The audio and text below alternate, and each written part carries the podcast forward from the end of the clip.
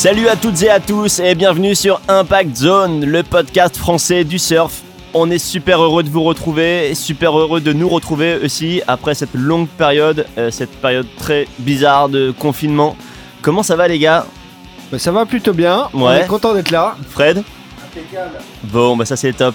On n'est pas dans le studio habituel, mais de nouveau en extérieur. Rémi, tu peux nous en dire un peu plus? Et ouais, aujourd'hui, c'est un invité de marque qui nous fait l'honneur de nous recevoir chez lui.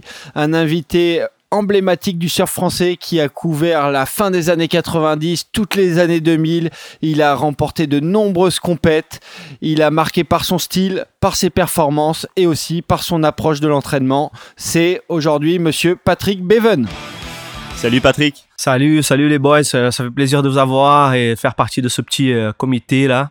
Donc euh, je suis vraiment content de, merci de m'avoir euh, contacté et invité à ce petit débat, ce petit euh, retrouvaille. Ah bah merci de nous accueillir chez toi. Donc, invité de marque pour la reprise. Euh, Patrick, nous, euh, comme chaque émission, on va revenir sur tes débuts, sur ta carrière. Donc, est-ce que déjà tu peux nous dire comment tu comment t'es venu au surf? Pourquoi le surf? Pourquoi pas la capoeira, le football ou autre? Oui, en fait, euh, c'est c'est un petit peu l'histoire de Yannick Beven, mon grand frère, qui, qui a eu l'idée de venir en France avec mon papa qui est français. Et euh, donc on, est, euh, on a eu cette idée-là. Mon papa, il a, il a eu un petit divorce avec ma maman, donc il a choisi de venir en France. Yannick était déjà professionnel de surf, donc euh, bon, il avait tout, euh, il avait tout déjà euh, tout organisé dans sa tête, donc euh, il m'a embarqué avec lui. Nous sommes arrivés ici en Bretagne. On est arrivé en Bretagne puisque la famille est bretonne en fait. Notre famille, mon papa était breton. Donc euh, on est arrivé euh, en Bretagne. D'abord mon grand frère. Ensuite on est parti sur Anglette. Dans quelle année ça? Ça c'était donc c'était dans euh, 96 Ok. il y a quelques années. Ouais. Donc Yannick était déjà professionnel de surf à haut niveau déjà. Il surfait, euh, il faisait, il faisait toutes les compétitions au Brésil déjà à l'époque avec euh, Renan Rocha, euh, Fabio Gouveia et compagnie. Donc euh, il est arrivé en France, il, a, il s'est mis dans le circuit français, dans les compétitions avec la fédération. Donc il était parmi les meilleurs français. À l'époque c'était Didier. Peter, euh, Yann Martin, euh, Grégory Pastusiak, Michel Plateau, c'était les surfeurs de cette époque-là.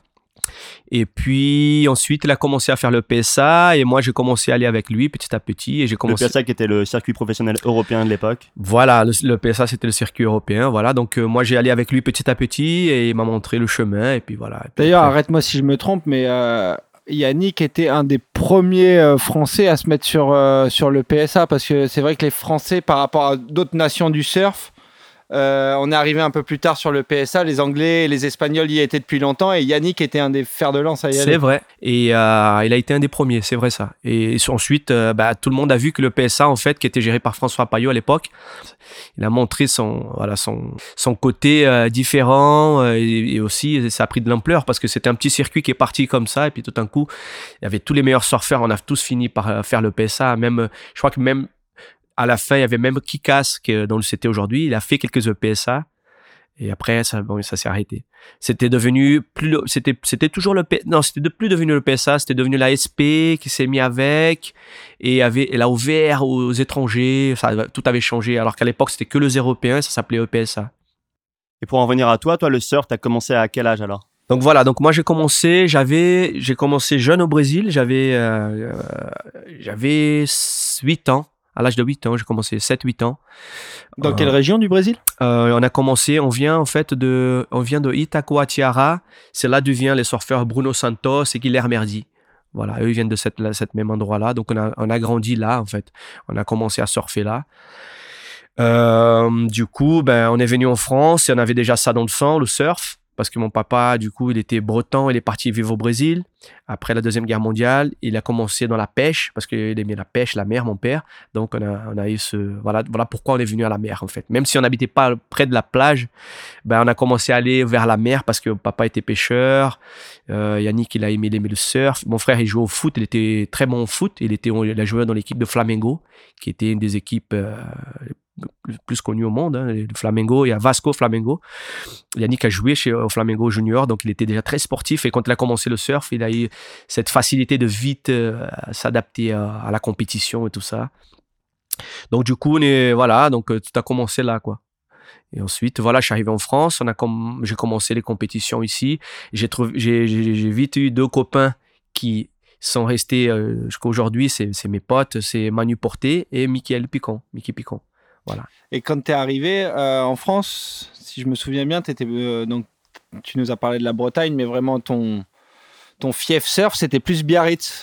Oui, oui, c'est vrai qu'on a été un peu euh, comme des gitans en fait. On est parti, on cherchait en fait à l'époque, on cherchait en fait euh, où, où, était le surf. Donc euh, c'était une aventure pour nous parce que on est arrivé brésilien, bah tout était nouveau quoi on était avait pas du tout ce, ce côté je suis chez moi. C'était voilà. On a appris à s'intégrer à respecter aussi. Et euh, voilà on s'est forgé on s'est ça a été euh, il y a eu des hauts et des bas bien sûr comme tout le monde mais c'est vrai que ça a été une belle expérience une, belle euh, on a eu une belle histoire de, de que le surf nous a nous a donné quoi et d'ailleurs, tu parles d'intégration. Comment tu as été accueilli quand, euh, quand tu es arrivé en France? Parce que tu es arrivé, tu avais quand même euh, déjà un, sacré bagage technique. As, personne te connaissait, tu as dosé pas mal de monde sur les premières compétitions auxquelles tu as participé. Euh, quel a été l'accueil? Est-ce que c'était plus un accueil méfiant ou vraiment un accueil chaleureux? Ouais, tout d'abord, je, suis arrivé en fait, et, Yannick était déjà, il habitait, il s'appelait Monsieur Billy en fait, euh, la famille Billy. Euh, voilà, je sais pas si vous connaissez. Ah, il y avait Guillaume qui faisait Guillaume, mais c'était son papa. C'était son papa.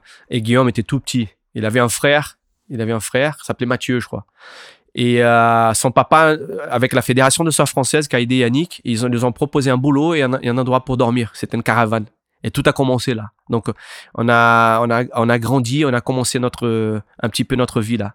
Donc, euh, de là, je surfais tout le temps. J'habitais avec mon frère dans une caravane et sa, et sa copine. Mon frère m'a, m'a, tenu encore une fois. Il m'a aidé là de rester avec eux, m'a accueilli. Et on a connu la famille Billy qui nous a vachement aidé quoi. ils nous ont laissé rester là avec eux, ils nous ont appris beaucoup de choses, ils nous ont montré beaucoup de choses.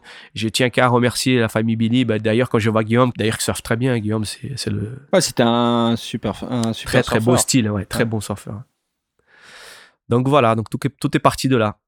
Et donc ouais, pas d'accueil particulièrement euh, compliqué en termes de en termes justement de ressenti, un Brésilien qui arrive, euh, qui arrive parmi nous oh, Ouais, ben, on, se forge, quoi. On va, je peux pas dire que non, parce que on arrive sur les spots. À l'époque, euh, on sait que c'était pas, pas, pas comme aujourd'hui. Bien sûr. Surtout, voilà, j'ai grandi, j'ai grandi à Anglette.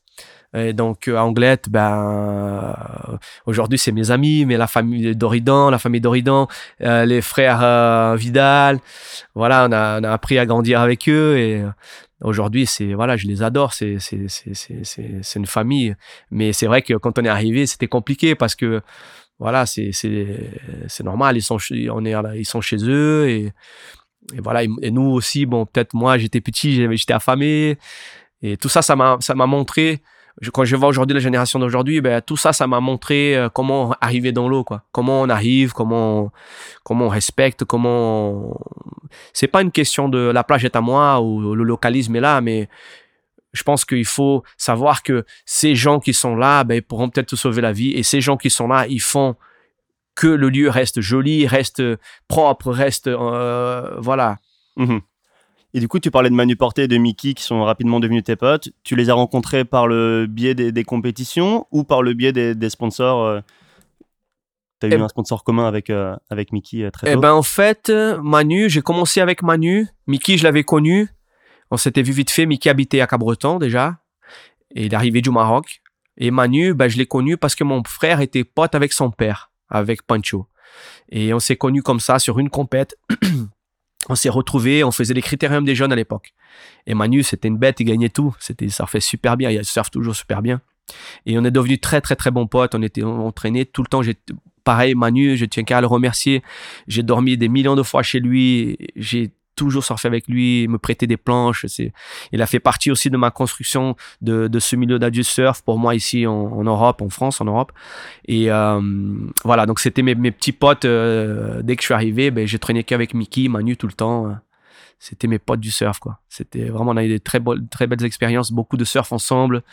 Et on a vu cette évolution du surf ensemble. C'était. Euh, D'ailleurs, tu parlais des critériums des jeunes. Quand on reprend des magazines de l'époque, on voit que les podiums, c'est largement partagé entre toi, Manu, Mickey et euh, le regretté Christophe Fagal qui était aussi dans le voilà voilà Christophe, des bons juniors quoi. Voilà, Christophe qui nous a quittés il y a quelques années maintenant, qui était dans la famille Fagal, qui, sont super. Ils, ont tout fait pour Christophe. Ils ont toujours été là aux compétitions. D'ailleurs, quand on se retrouvait en compétition, c'était génial. Je me rappelle comme hier, c'était, il y avait une ambiance de fou. Les parents amenaient des petits jeunes surfer. À la compète, il y avait la secrétaire M des jeunes, la Coupe de France, et on se retrouvait tous et on se, voyait, on restait ensemble, on passait des bons moments ensemble. Donc c'est vrai que c'était top. Il y avait, il y avait cette, cette, cette euh, rivalité, mais en même temps cette amitié aussi, parce que Mickey, voilà, Mickey, euh, Manu, Christophe, ben c'était, euh, voilà, c'était, c'était à l'époque ils étaient les meilleurs, quoi. Ils avaient la glisse, ils avaient le surf dynamique. Voilà. Et très vite là, tu t'es fait repérer par par des sponsors?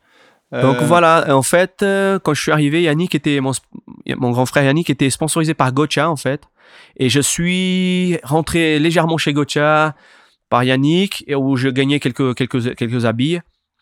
Et de là, on, on est venu habiter à Biarritz. On est parti d'Angleterre, on est venu habiter à Biarritz. Euh, et là, j'ai surfé beaucoup, que j'ai commencé à surfer à la grande plage de Biarritz je commençais, voilà, c'est devenu ma deuxième maison. Et je surfais pratiquement bah, tous les jours, euh, trois fois par jour à la grande plage de Biarritz. D'ailleurs, euh, j'ai des belles histoires à raconter aussi parce que là-bas, j'ai appris à respecter pareillement parce que là-bas, à Biarritz, c'était pas la même. Les mecs, ils étaient voilà. il y avait une communauté assez hardcore. Surtout, je suis arrivé à la fin de la, où, ça, où tous les locaux ont commencé à partir un peu à droite à gauche, un peu dans l'Amérique centrale. Euh, pas mal de surfeurs, mais quand je suis arrivé, il y avait encore ce, voilà, ce côté euh, localisme dur et pur et dur, euh, voilà, rugbyman, surfeur, voilà. Et donc, pour en venir, donc je surfais tout le temps à Biarritz et j'ai un jour, j'ai fait un free surf en soir. A un mec qui est venu sous le sable et qui m'a appelé, qui me fait des signes au bord. Moi, je savais pas que c'était, donc je continue à surfer. À un moment, le mec il a insisté, je sors de l'eau et là, c'était Gilles Darquet voilà. Et Gilles Darquet, qui, qui, travaille chez Rip Curl aujourd'hui, et qui était bon, aussi un, excellent surfeur de l'EPSA, qui était parmi un des meilleurs de l'EPSA à l'époque, et m'a, m'a invité euh, à rentrer chez, chez, chez Rip Curl, 100%. Et là, bon, je pouvais pas, pas dire non parce que c'était, voilà, il y avait un contrat derrière, voilà, il allait s'occuper de moi il y avait les combinaisons à l'époque c'était c'était cher et voilà à l'époque les combinaisons arrivaient. Rip Curl était dans les combis déjà bien avancé par rapport aux autres marques. Et du coup bah j'ai dit oui et, euh, et, voilà et je suis resté euh, chez Rip Curl pendant quelques années. Ouais, avec... ça a été une, une, belle époque pour toi. Tu as quand même eu euh, quelques quelques wildcards sur des compètes prestigieuses. Voilà oui. J'ai eu cette chance de pouvoir être invité à, au Quick au Rip pardon Rip Curl Pro euh, voilà, Gilles C'était donc une épreuve World Tour à l'époque. Euh, voilà, oui, voilà, et c'était une épreuve euh, qu'il faisait. Euh, et donc, il m'a invité. J'ai pu faire plusieurs fois cette compétition qui m'a préparé pour les autres invitations d'après. Voilà, j'ai commencé à faire petit avec Rip Curl, les, les, les, les, compétitions, les BCT, les World Tour, et puis après, j'ai continué avec Quick, où j'ai commencé à faire des bonnes perfs. Et quand on reste dans les dans l'époque Rip Curl, bon déjà tu avais la chance d'être accompagné par euh, un des, des, précurseurs en coaching surf, qui est Gilles, qui a coaché pas mal de monde. Euh, donc ça c'était c'était un sacré avantage et Rip Curl euh, à l'époque investissait beaucoup dans, dans les films. Tu as eu l'occasion de faire des, des, films de search et tout ça? Oui, je n'ai fait un. J'ai eu l'occasion d'en faire, mais je n'ai fait un parce qu'à l'époque on faisait beaucoup de compétitions. Je venais à faire peut-être 20 compètes dans l'année. Nous avec Mickey on faisait on faisait euh, les compétitions en fédération française, qui étaient les coupes de France, les championnats de France, les coupes d'Europe, je crois qu'il y avait. Donc euh, ça faisait déjà peut-être, euh, si je me trompe pas, peut-être 10 compétitions déjà rien qu'en France. Ensuite on avait le circuit EPSA où il y avait 12 compétitions, donc ça faisait voilà. Et ensuite on avait quelques QS en Europe. Où on a commencé à faire un peu les QS. Donc, ça faisait pas mal de compétitions. Ça faisait, on avait presque 20 compètes à l'année. Et ça nous demandait beaucoup, beaucoup de temps. Et du coup, ben, j'avais des problèmes pour faire le The Search parce qu'il m'avait invité pas mal de fois. Le The Search en Mozambique avec Curen, le The Search euh, en Afrique du Sud. Souvent, il tournait en Afrique du Sud pour repérer des spots. En Indo, euh, à Madagascar, ils ont fait un The Search aussi. J'avais été invité et j'ai pas pu y aller. Je me rappelle parce que je faisais toutes ces compétitions là qui étaient pour moi à l'époque plus importante pour forger ma carrière et mon palmarès. Mon patron, il voulait que j'ai un palmarès pour pouvoir partir sur le QS. Et malheureusement, je devrais construire mon palmarès avant de, de faire le QS. D'accord. Parce que moi, Yannick, il voulait que je fasse le QS avant de faire déjà, mon, de former mon palmarès. On, on voulait se lancer déjà dans le QS euh, très tôt. Mais voilà, il y a des, des, des choix et des opinions sur d'autres sur d'autres choses. Et moi, j'ai chez vous, j'ai j'ai- j'ai suivi ce que m'a dit mon frère. Mais malheureusement, mon- patron, il voulait pas. Du coup, j'étais obligé de faire comme euh, voilà, comme François il voulait à l'époque.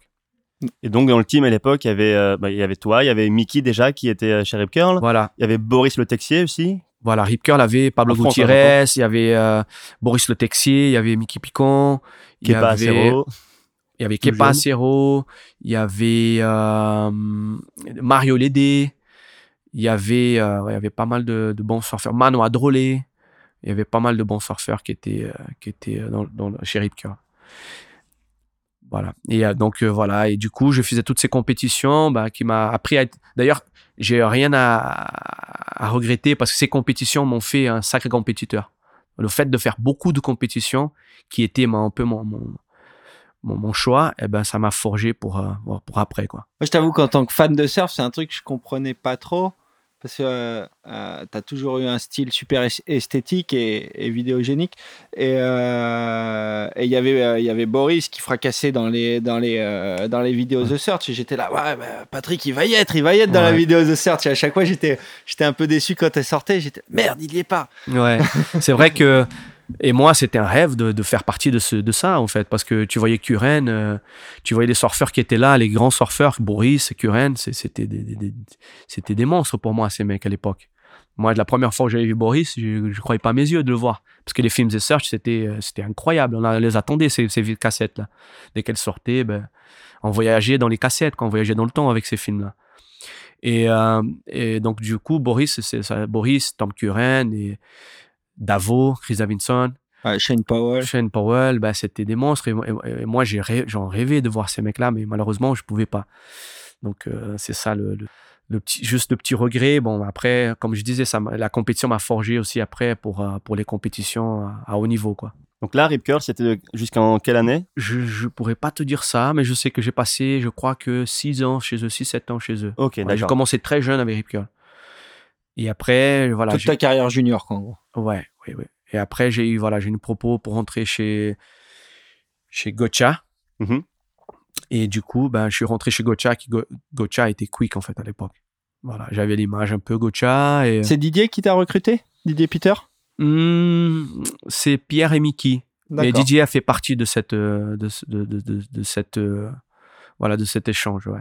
Parce que, voilà, c'était une époque où, où voilà, je, voulais me lancer plus confortablement sur les compétitions.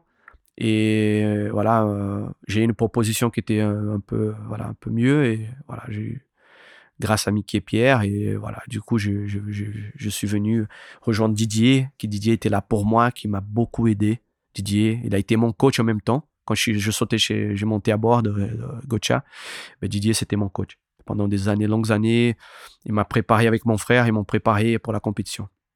Voilà, il m'a beaucoup aidé. Et le sait, je le dis toujours aujourd'hui, grâce à lui, euh, voilà, on a, on a travaillé sur des, voilà, chac- chacun amène son petit, son petit point positif et Didier m'a passé un bon paquet de, choses, voilà, qui m'a aidé, euh, voilà, qui m'a aidé beaucoup dans mon surf. Quoi.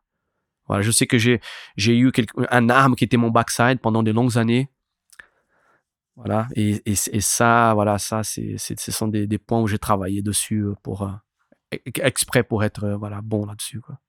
Ok. Et euh, tu sais que Rémi, tu as, le palmarès de, de Ouais, Patrick bah en justement, je suis un peu en train de regarder ton palmarès. Donc, si on, on rentre vraiment dans, dans le délire compétition, tu as gagné 8 QS. Personne, personne en Europe l'a l'a jamais fait. Ouais, j'ai, j'ai, j'ai, j'ai, j'ai fait 10 finales, à peu près 10, 11 finales dans les QS et j'ai gagné 10, 10 QS. Et justement, tu parles de ton backside. Je vois que tu as gagné à San Juan Ouais, San Juan, j'ai. trois fois? Ouais. Euh, j'ai gagné même plus. Après, c'était des QS 3, 3 ou 4 étoiles. Ouais, je n'ai gagné plus. Mais euh, ouais, c'est vrai que les, les plus gros, ouais, c'était des 6 étoiles, ouais, 6 étoiles prime.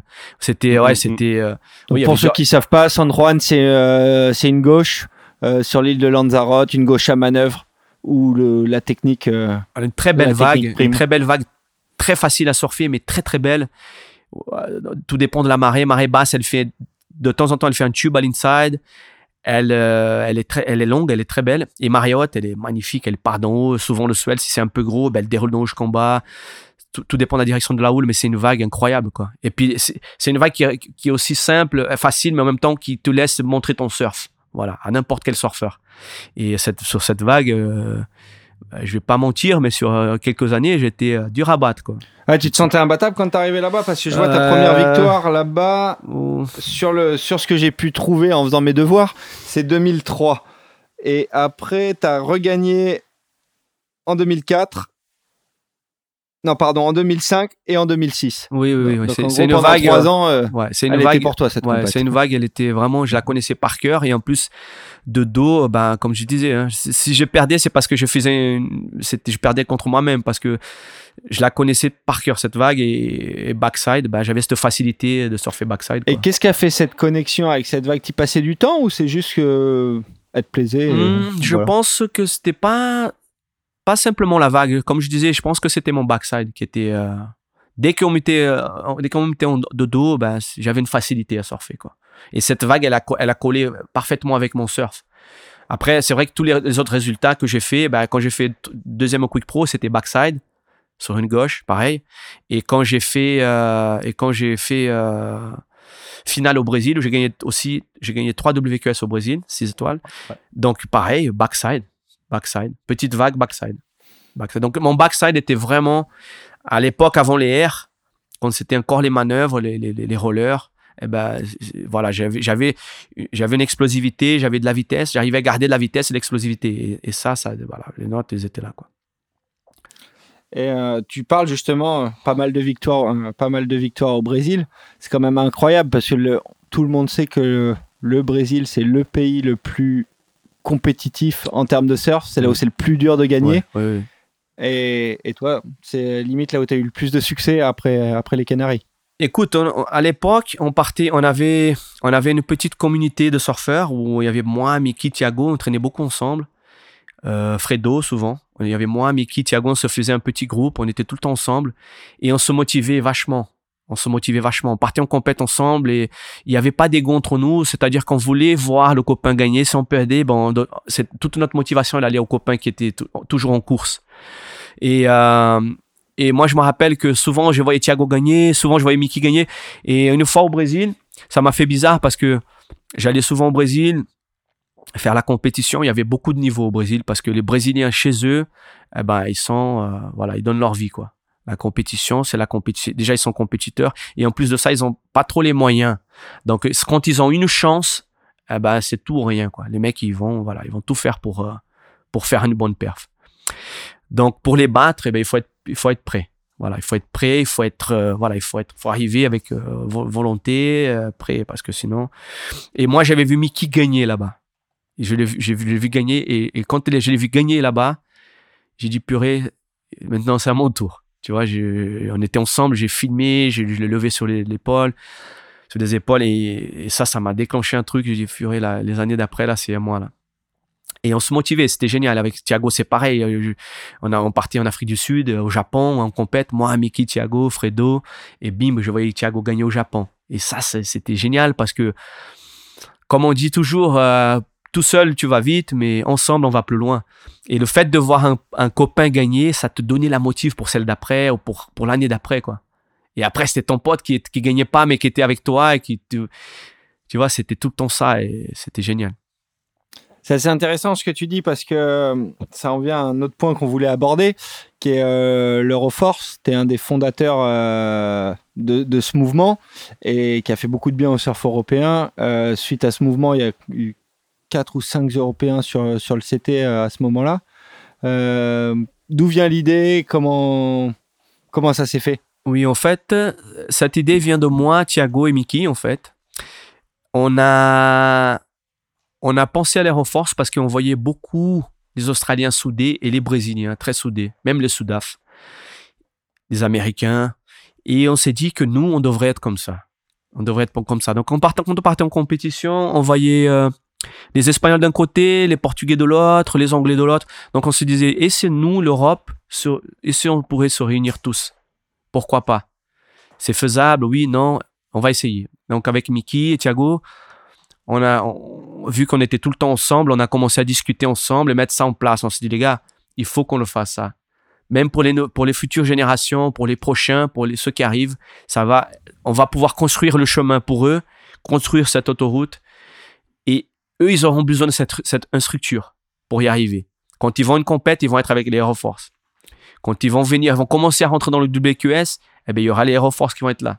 Donc, on a pensé à tout ça, justement pour euh, les aider, pour, euh, pour, euh, on a pensé à, à- à tout le monde, on va dire. On a pensé à nous et à eux. Parce que c'est vrai qu'on a, quand on arrivait en compétition, ben, on était un peu seul.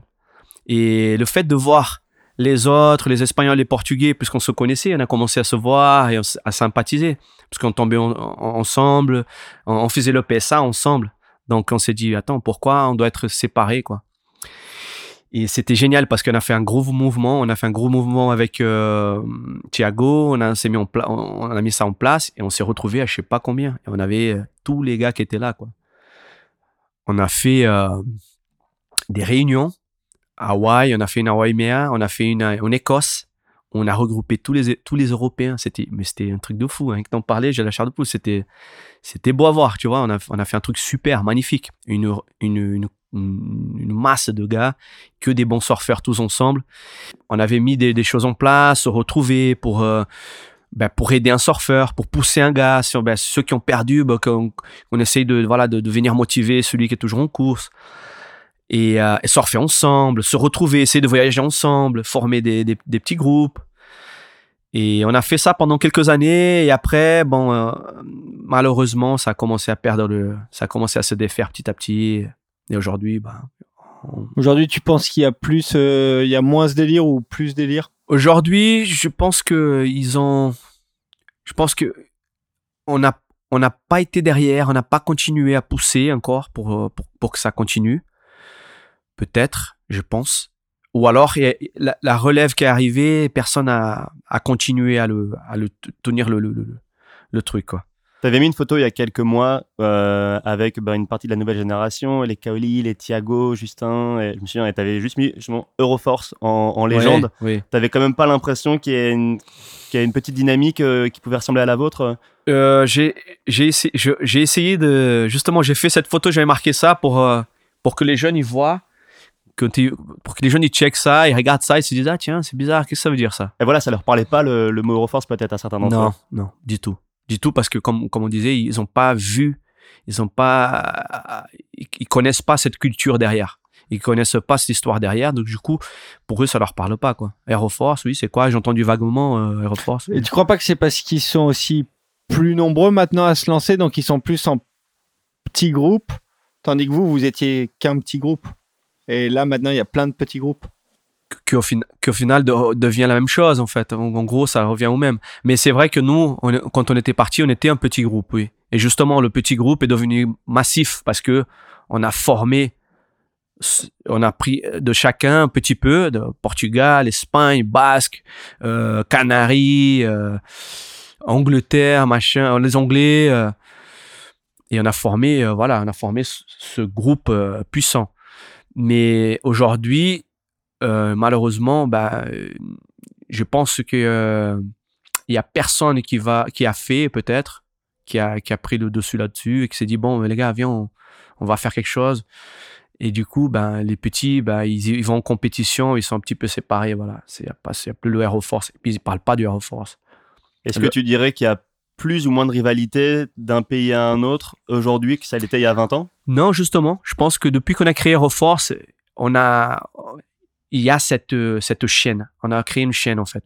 D'accord. Je trouve, avant notre époque, c'était, c'était comme ça. C'était là, c'était le fight. C'était le fight. C'était, voilà, il n'y avait pas de priorité, déjà. Hein? Et donc, euh, si tu voulais prendre ta vague, à, si à une seconde de la, f- cinq secondes de la fin, tu avais besoin d'un 3, ben, c'était le fight. Aujourd'hui, non. Aujourd'hui, Il il y a des fallait pas être avec deux gars de la même nation dans ta série, quoi. C'était compliqué, ouais. C'était compliqué. C'était encore une fois, ça nous a forgé, ça nous a fait, ça nous a préparé. Mais c'est vrai que c'est vrai que c'était c'était c'était dur. C'était dur de tomber contre deux Portugais, deux Français. Si t'étais un Espagnol ou vice versa, c'était compliqué parce que les mecs ils allaient te marquer. Et plusieurs fois, j'ai j'ai perdu comme ça. Il y a des il y a des gars qui ont perdu comme ça. Et donc, euh, aujourd'hui, et après, aujourd'hui, je vois les choses euh, beaucoup. C'est différent. Les gens, on a, on a, cette amitié, on a ce partage, on discute, on parle. Avant, c'était pas trop comme ça. Avant, c'était chacun sa, chacun sa petite communauté, chacun son, sa, sa langue, chacun son, ses cultures. Puis là, c'est des cultures, c'est pas un pays. Tu vois, un pays, bon, voilà, le Brésil, l'Australie, euh, l'Amérique, euh, les Hawaïens, et ben voilà, ils, parlent la même langue, ils sont un gros groupe. Nous, non. Donc, c'était compliqué. Mais aujourd'hui, c'est top parce que moi, je vois tout le monde s'entend bien. En, tous les cas, moi, par exemple, tous les anciens, je m'entends bien avec tous.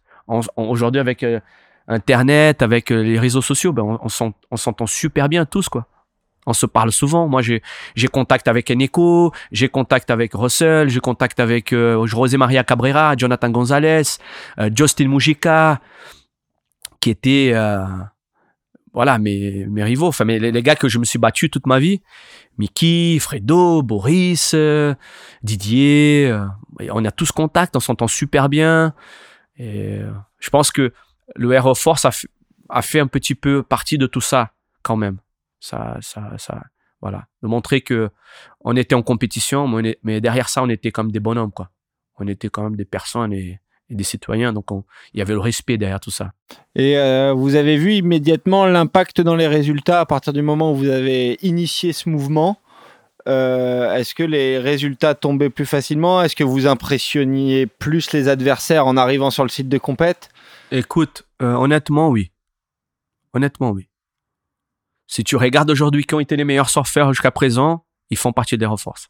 Et du coup, le Reforce enfin, a aussi donné naissance à une vidéo euh, voilà, qui résumait un petit peu toute cette époque et toute voilà. l'alliance qu'il y avait entre les uns et les autres. Ouais. Voilà, sans oublier Daz, Nicolas Dazé, qui a fait partie des Reforce.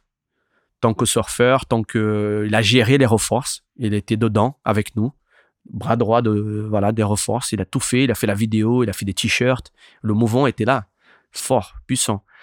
Et, euh, Daz a fait beaucoup de choses pour Air Force, beaucoup de choses. Il s'est occupé euh, de tout, quoi. On était, ben, on était ensemble, tous ensemble, et on faisait bouger les choses. On essayait de faire une, un mouvement, quoi, qui a marché, qui a, qui a pris, qui a aidé, qui a fait beaucoup de, beaucoup de, je pense que ça a soutenu un paquet de, de, gens pendant un, paquet, un, bon moment, mais après, voilà, comme je disais, y a pas, on a on n'a pas tenu le truc derrière. Après, c'est clair que tu vas pas faire ça toute ta vie parce que après, voilà, chacun prend ses chemins, quoi. Mhm, bien sûr. Et voilà, tu peux tenir ça là-dessus, euh, essayer de, tenir ce truc, mais il faut qu'il y ait de l'aide, il faut qu'il y il faut, il faut qu'on soit tous ensemble. Tu peux pas faire ça tout seul si personne joue le jeu, quoi. Tu vois. Puis le reforce tout seul, ça aurait eu moins, moins d'intérêt, moins de puissance. voilà, il faut les moyens aussi. Est-ce que tu crois que vous aviez vraiment besoin de ça justement parce qu'il n'y avait pas tant de coachs? À ce moment-là, vous, vous aviez tous vos coachs un petit peu individuels, mais c'était pas comme maintenant où tu vas en compète avec euh, ton coach qui te suit toute l'année, tu dors avec lui dans la piole d'hôtel, euh, enfin ou dans la maison que tu loues euh, et, il te suit sur chaque compète. Je pense, je pense que c'est à côté. Je pense que l'air force c'était plus le côté ah tiens j'arrive à un endroit il y a un pote ah il y a un, ah tiens je le connais aussi tu te c'est pas t'arrives et t'es tout seul et puis aussi, quand tu vas partir à une compétition, tu as bien envie de peut-être partager la chambre avec un pote. Ou tu as aussi envie d'aller faire un free surf le matin avec un copain qui est là aussi. Et savoir que l'autre, il est, là aussi. Il n'y a pas toi qui est arrivé avant tout le monde. Il y a déjà un gars qui est arrivé, qui est, qui qui des Donc c'était plus plus de, de, de dans sa tête, je, je, suis pas tout seul. Enfin, il y a le, il y a le côté du, du surfeur, de l'athlète qui est bien, il y a du côté de celui qui galère grave aussi. Mais au final, on est tous dans le même sac. Toi, tu es là, peut-être que tu es bien, mais tu aides ton pote qui est pas bien. J'ai pas cité des noms, mais j'en connais plein qui étaient pas bien et heureusement que certains étaient là pour aider. Moi, j'ai fait partie quelquefois. Heureusement que euh, Mickey, voilà, Jérémy et, d'autres gars étaient là. Parce que moi, je pouvais pas me payer la chambre d'hôtel là-bas, donc on partageait les frais. On partageait la voiture. Ou alors, des fois, ils payaient pour moi. Ou des fois, ils avançaient pour moi. Donc, les reforces faisaient partie aussi de ça. Les reforces étaient aussi là-dessus. C'était pas que, euh, ouais, coach, mais faut aller voir, faut, faut aller mettre tout dans un, dans un, dans un, seul sac. C'était, voilà, c'était pour tout, quoi. Les reforces, c'était tout. Et au final, ben, quand tu allais dans le pays du Gap, aussi, il y avait ça aussi. Quand tu allais surfer aux Canaries, eh ben, tu te retrouvais le mec que tu, que tu as aidé, peut-être, ou que tu as surfé avec lui, ou que tu as passé un bon moment avec lui. Ce qui, aux Canaries, aide beaucoup. Particulièrement Canaries. Voilà, quand tu allais à Mondaka surfer, qu'il y avait les frères Acero, ou Kepa Iker Fuentes, ou Iker Acero, ou Kepa Acero, n'importe, ou, ou d'autres surfeurs, Nacho, eh ben, hey, t'es, ça va, hey, vas-y. Tu vois, oh, tu ah, arrives au Maroc, il y a Abdel Alarim, et là, ah, tiens, Abdel, ah, Pibi, hop. Ou Jérôme Sayoum, hey, tiens. Eh ben, les mecs, voilà, parce qu'il y a eu cet échange. Mais sans, sans, sans cet échange, sans, sans ce retrouvail-là, il n'y aurait pas eu tout ça. Donc, je pense que les reforces étaient très, très important pour, euh, et très important pour, euh, pour la communauté du surf et pour garder cette, cette culture, cette histoire qu'on a tous, qu'on a tous fait, ce chemin qu'on a créé. Parce que il faut se dire que les jeunes, la relève d'aujourd'hui, sont là, mais ils sont arrivés comment là? Ils sont pas arrivés tout seuls là. Ils sont arrivés parce que ah ben qu'est-ce qui l'hôtel que tu as traîné? Qu'est-ce qu'il a fait lui? C'est quoi son passé? Il vient d'où? On est tous arrivés du même coin. On est tous, enfin, je veux dire, on est tous arrivés de la même base. On est tous partis ensemble. Et on, se respecte tous. C'est une pyramide. Il faut pas oublier ça, que toi, t'es pas parti tout seul. Tu es parti de, quelque part. Ah, mais c'est mon père qui m'a emmené. Oui, mais ton père est parti de qui? Oui, mais ton père a eu besoin de qui? Et grâce à qui tu es arrivé là? Donc, faut pas oublier ça. On a toujours eu besoin. Et au final, on se retrouve tous. Donc, tu vois, c'est si simple que ça, en fait. Et euh, justement, c'est intéressant ce que tu disais parce qu'on a interviewé euh, Romain Lollet euh, dernièrement et justement, il te, il te mentionnait comme un des surfeurs français vraiment avoir aidé les, les, nouveaux arrivants sur le QS. Tiens, tu devrais faire ci, tu devrais faire ça, mm. tu devrais loger là. Mm. et donc. Oui, Romain, Romain c'était. je me rappelle de Romain tout petit au Cavalier, surfait au Cavalier Anglette beaucoup. Il était à l'époque chez Billabong, je crois. Et je le voyais arriver, tout petit. Et, euh, j'ai donné beaucoup de conseils à Romain. Bah, j'ai donné des conseils un peu à tout le monde parce que j'aime bien donner des conseils à tout le monde. C'est ce qu'il disait. Il disait que tu n'étais pas, pas exclusif dans ton savoir et que tu. Ouais. je pense que, ce qu'on me disait, a dit mon frère dans, la, dans, le, dans le web series qu'on a fait, c'est que moi, si je donne mon, si, je, si je, je, suis capable de donner mon pantalon, rester euh, à poil. Tu vois, donc j'aime beaucoup aider les gens. J'ai ce côté de aider, aider, aider, parler avec le gars. Ah, tiens, faut que tu fasses ça, ça, ça. au final, je me, au final, moi, je vais perdre la compète parce que je t'ai trop donné de, conseils ou trop donné mon énergie à toi et moi, je vais perdre. Ou moi, je suis pas assez concentré parce que je suis plus concentré sur toi. Et du coup, j'ai toujours aimé à passer aux gens. Toujours, toujours, toujours, toujours passer, donner. J'aime bien donner, entraîner, passer, euh, aider. Tu vois, faire, faire partie. Tu vois, j'aime bien ça. Ça, c'est moi. Ça, c'est moi. Ça, c'est mes qualités sont là. Et, et du coup, je me rappelle, Romain, c'en était un. Et il y en a plein d'autres, euh, comme. Euh, il y en a plein, il y en a plein, il y en a plein que j'ai toujours été là à dire fais, fais ci. Jorgan, c'en est un aussi. Il le sait bien. Et plein d'autres. Il y en a plein d'autres. Je, Mickey, pareil. Euh, il, a, il eu le haut de la pyramide. Après, il est tombé. Quand il est tombé, j'étais là. Quand il est tombé, je me rappelle, j'étais en train de gagner le PSA. Et j'avais fait quart de finale au, Quicksilver Pro, c'était mon, j'ai perdu contre 30 Monroe. J'ai commencé avec un 9 la série, un 9 points. Et j'ai perdu cette série. Et, là, j'étais là. Et Mickey, il, était, il avait, passé une année un peu difficile. Et moi, j'étais là chaque seconde, chaque moment. On y va, on y va, lève la tête, on y va, on va surfer demain 6 heures, on est debout. Ceci, celui-là, change de planche. 2003, ça, non? Je crois, ouais. Donc, euh, voilà, ça, c'était moi, quoi. J'ai toujours aimé Romain. Bah, Romain, je comme je pense personnellement, chacun ses opinions. Moi, je pense que il faut pas avoir le regret. Euh, voilà, ah, tu t'es pas qualifié, t'es pas rentré dans le CT. Ça ne veut rien dire, ça. Romain reste un surfeur incroyable à regarder. Il reste un des meilleurs surfeurs du monde. Mais plein d'autres. Fredo, pareil. Boris, pareil. Mais une compète peut pas te juger comme le meilleur du monde. Une compète, elle va te classer. Mais tu peux rester un super surfeur. Tu peux être un, surfeur magnifique à voir. Où tu prends du plaisir. Peut-être un puis même, il y, en a qui sont aussi bons que les meilleurs surfeurs du monde. Tout est possible. Aujourd'hui, le surf est à un niveau, tu vois, comme le tennis. Il y a des mecs qui arrivent là, tiens, lui, il joue au tennis. Le mec, il y va, il vient, et boum, il gagne, il gagne tout le monde. Le surf, c'est voilà, c'est les mecs, ils sont prêts, ils surfent, ils ont le matos qu'il faut, ils ont les coachs, ils ont les entraînements, tout est là, tout est à disposition. Ça aussi, ça aussi, c'est aujourd'hui, c'est clair que c'est un peu plus facile parce que tout est là. Il y a l'internet, tu vas là-bas, ben, tu bookes. Tu vas là-bas, tu bookes la voiture. Tu vas là-bas, tu as la, as la planche qu'il faut. Avant, il fallait emmener 10 planches. Aujourd'hui, tu en emmènes 3. Il faut aller une 5, 2, une, 6, 4, 6, 6, 6, 8, 7 pieds, machin, 5. Aujourd'hui, tu emmènes 3 planches. Elles vont partout, ces 3 planches. C'est un couteau suisse. À notre époque, il n'y en avait pas. et puis il y avait, euh, il y avait pas forcément les prévisions météo. Voilà. À, Je suis pas en train de dire- 20 jours. Je suis pas en train de dire qu'on est, on est, la, on est la- la- on est la, on est la génération qui a le plus galéré. Non, bien sûr. Il y a une génération avant nous qui a galéré encore plus. Mais ce que je veux dire, c'est que notre génération déjà, on a galéré terrible. On dormait dans les housses avec Mickey, on partait en compète. On, est- arrivé au Japon, on n'avait pas d'hôtel. Enfin, plein de fois. Mais voilà. Mais après, si on s'il y en a qui, qui ont fait de la compétition et qui sont pas qualifiés, c'est- pas un regret. Le surf, euh, c'est un bagage. Il y a Mickey qui est là. Comment ça va, Mickey? Qui vient passer une tête? Ouais, j'ai pas dormi dans les housses, mais bon, on a quand même on s'est mis des, bons, des bonnes galères. Voilà. C'est clair. Chacun ses galères, ouais. C'est vrai que bon, mais c'était des galères gentilles. Hein. C'est c'était top. On- tout était en, on rigolait aussi. Hein. Il y avait faut- on a, on a, c'est pour ça que je dis il y a pas de regret quoi. Tout ce que voilà, même si voilà, le surf c'est à la base il y a du plaisir. Hein.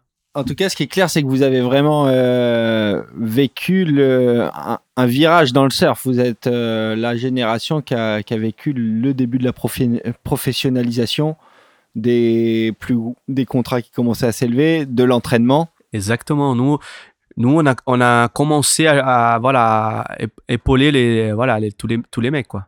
Et Nekwasero, il avait fait finale au à Ocean euh, Pro, Pro, le pro junior qu'il y avait en Arabine. Il a fait troisième. Ensuite, Thiago, il a failli se qualifier en 2004 à, en- à Sunset, au QS. Il Et a perdu contre, deuxième. il a perdu contre Sonny, je me rappelle, on était ensemble, moi, Mickey, Thiago, on était sur le sable avec les parents de Mickey et Thiago, il est tombé du tube. Il a eu la vague, il est rentré dans le tube. On l'a regardé pendant deux secondes ou trois dans le tube. Et il a eu un, un petit bump dans le tube, il est tombé. S'il sortait de ce tube, c'était un 10 et il gagnait la compète, il rentrait dans le CT plus. Donc tout s'est joué à rien. Donc on a eu plein de pères. Eric Rebière, bien sûr, faut pas l'oublier, euh, qui est venu en France, qui est franco-brésilien et qui, a quand même rentré dans le CT, qui a gagné des QS, qui a fait voilà, qui, était aussi un excellent surfeur, qui a fait partie de l'Air Force. Qui Il y avait une connexion entre Eric et toi euh, par vos, oui, vos- oui, vos bien origines? sûr. Bien sûr, Eric, c'était un très bon. bah, il- c'était aussi de. Il traînait avec nous. C'est, il fait, c'est la famille aussi. Eric, il était, euh, il a fait partie des Reforces. On est, on, on voyageait ensemble, on traînait ensemble. C'est Ouais, toi qui l'as fait venir en, en Europe Non, ou pas du tout. Si, si, si. Pardon, on a- on a- on- j'avais fait un QS au nord du Brésil, à, Fortaleza. Et on s'était vu un jour. Et il m'a dit ah, Je pense à y aller et tout. J'écoute, c'est, c'est pas mal. Parce que je pense que tu as un bon surf. Vu que tu sors du Brésil, à l'époque, le surf en France arrivait. Ça arrivait légèrement, petit à petit. Les gens commençaient à comprendre que le surf, c'était un sport. euh, voilà. Et, les gens, voilà, qui, ont cru dans, ce sport, ont commencé à mettre plus de soutien. Et, donc, Eric, il m'avait demandé qu'est-ce que qu'est-ce si je viens. J'ai dit, écoute, oh, il y a moyen, il y a moyen que tu que arrives à. Il avait déjà gagné un QS à, à- en Argentine, à Mar del Plata. Il avait gagné contre Renan Rocha en finale. Il avait gagné déjà. À 16-17 ans, il avait gagné un QS. C'était un, QS à l'époque, je sais pas si c'était 4 ou 5 étoiles, je sais pas, je me rappelle plus. Mais il avait gagné un QS. Et du coup, il est arrivé en France et là, voilà, il a fait partie de, de, tout. hein. Il a fait les finales ici. Il a été, je crois qu'il était champion de France. Après, il a gagné le, je crois qu'il a gagné le, il a, Eric a gagné le PSA une fois. Et toi, quand on se repenche un peu sur ta carrière, 8 victoires QS au compteur, t'es passé trois fois très près de la qualif. Et quand on interviewait Mickey à ton sujet il y a quelques mois de ça, voilà ce qu'il nous disait. Je vous garantis, s'il y avait les priorités, Fredo Robin et Patrick Hammond, ils, ils auraient été dans le CT directement. Patrick, c'était un guerrier, mais en même temps, il, il respectait. En fait, il fallait pas respecter dans l'eau. Il fallait être un chien, quoi. je pense que, comme je disais, aujourd'hui, tout est plus facile. Je vais pas dire que c'est plus facile parce que ça se dit pas ce mot-là, mais ça aurait été plus simple. Ça aurait été plus simple pour nous. Mais ce n'est pas une excuse. Je me suis pas qualifié. J'ai eu des blessures très graves. J'ai eu mon genou qui a lâché. Mou- la- J'ai failli rentrer trois fois. Je suis resté à la porte trois fois.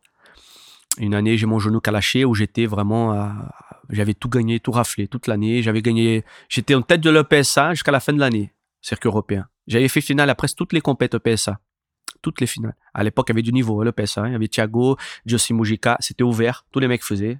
Les Josh Kerr, tout ça qui passait par là, ils faisaient les compètes. J'étais en tête de l'EPSA jusqu'à la, fin, jusqu'à la fin de l'année. J'avais fait un Quick Pro. J'avais fait pareil. J'avais éliminé, euh, pareil, une tête de série. J'avais fait, euh, j'avais passé, j'avais gagné mon premier tour. J'avais passé une autre série de plus encore. Toute l'année. Et bim, mon genou a lâché À la fin de l'année, mon genou il a lâché à JB. Je suis parti sur une trip.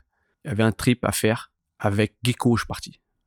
Trip pour Gocha ou pour un magazine, je crois. Je sais pas, je me rappelle plus. Et là, euh, fin d'année, donc là, je pars à cette compétition, je pars à ce trip. Tu te blesses sur un trip free surf, là. Voilà. Et j'ai fait un free surf le soir. Gecko, il me dit, viens, on va faire un petit. Je me dis, Gecko, on regardait un peu la mer. Viens, on va faire un free surf, faire quelques vagues et toi, faire deux, trois photos. Je dis, ok, je pars à l'eau. Je me rappelle même sur, sur la manœuvre. J'ai fait le flotte. La, la wax, elle était un peu. J'ai pas remis de la wax. Je suis parti un peu comme ça. Il faisait nuit, il fallait aider vite. Je sortais la planche de la hausse. J'ai fait le flotte, mon pied l'a glissé. En retombant du flotte, j'ai fait le grand écart. Hmm. La, la, la, jambe avant, elle sort de la planche, elle va dans l'eau, et l'autre jambe, elle reste sur la planche, et le genou, il, voilà. Il se fait emmener par la planche. Voilà. Et là, tout a explosé, tout a craqué, le genou, il a craqué, j'entendais un bruit de fou. Je me suis dit, j'ai la jambe, elle flotte là-bas derrière. Impossible de sortir de l'eau, j'avais une douleur de malade, mon genou il pendait, je, je, je faisais des signes à gecko, je voyais rien. J'étais obligé de sortir de l'eau tout seul, je pouvais pas poser le pied.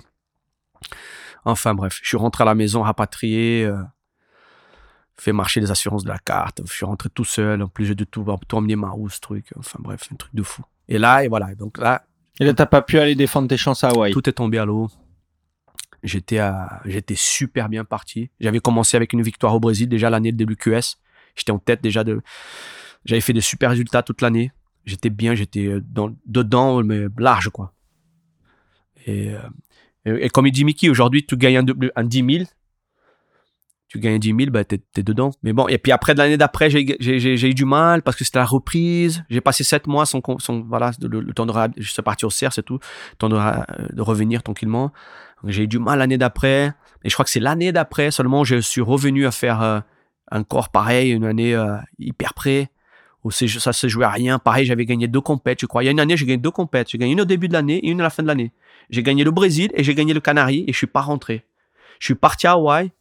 On était sûr que j'ai rentré. Et à la dernière seconde, il y a un gars qui devait pas se qualifier, il a sauté dans le queue. Donc c'était, et il m'a sorti de la, ah ouais, c'était, mais voilà, écoute, j'ai, rien à, à, regretter, vraiment. Sur le moment, comment tu vis ce genre de situation? C'est est-ce que tu as encore plus la rage de, de retenter ta chance l'année d'après ou au contraire tu es down pendant Ouais, pendant c'est, ouais c'est, c'est, c'est, je pense que j'ai pris une grosse claque. Je pense que j'ai pris une grosse claque parce que j'ai fait beaucoup d'essais. Ah, beaucoup aller, on repart motivé. Le, le, le, truc de repartir motivé quand tu es quand tu as cet échec trois plusieurs fois, c'est dur.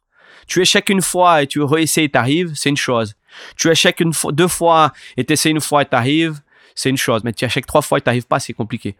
Parce que c'est dur. Tu, mets la faute à, sur, à, plein de choses. Tu mets, tu mets la faute sur ah j'aurais dû faire ça, j'aurais dû faire ça là-bas. Ah mais j'ai pas écouté ça. Ah mais oui c'est vrai. On apprend toujours et il y a plein de choses qu'on aurait dû faire. Mais bon au final on est tous pareils. On a tous des défauts. On est personne n'est parfait. Personne n'est pareil. On a tous nos défauts. Donc des fois, ah, mais il fallait que tu fasses ça, mais je voulais pas faire ça.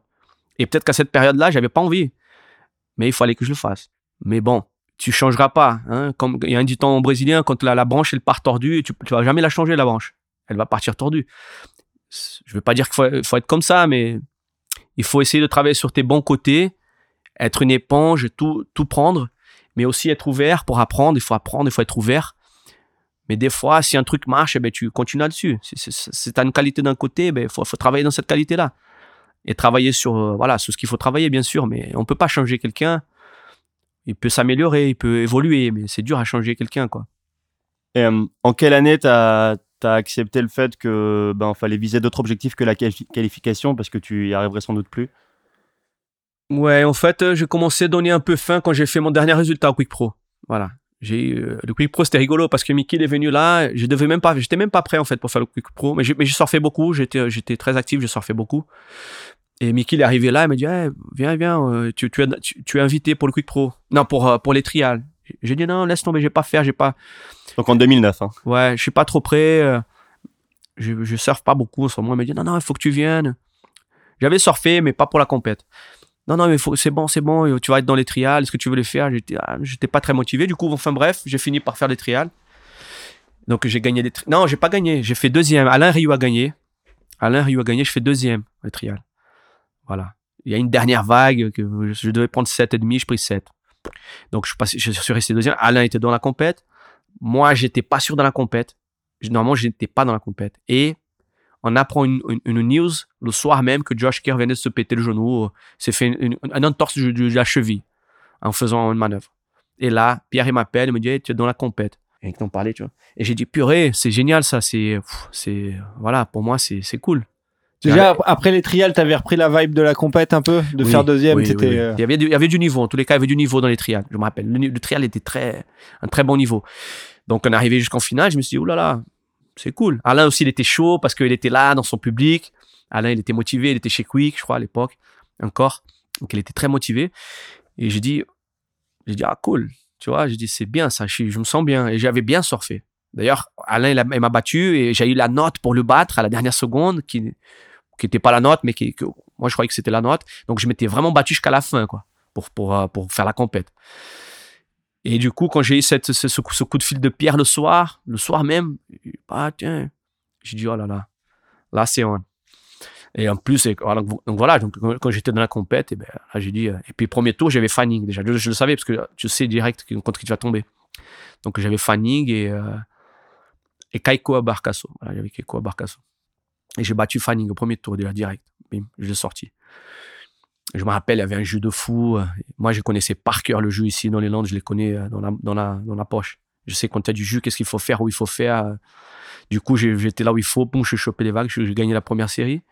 J'ai passé directement au troisième tour. J'ai vu Fanning se requalifier parce que j'ai regardé là, la compétition jusqu'à la fin. Il s'est requalifié le soir même. Les vagues étaient pourries et la série. Le lendemain, j'ai eu Parco. Voilà, qui était Mick, venait de gagner Trustles, Parco était numéro un mondial au monde. Donc j'ai dit bon, bah, cool, Parco, ok, bon, je, je sors Parco. Et là j'ai dit bon, là il y a plus rien qui m'arrête. Et après Mick est remonté, remonté jusqu'en finale et j'ai perdu contre Bitter. Voilà. Et pareil, une série très serrée euh, où ça s'est joué à rien quoi.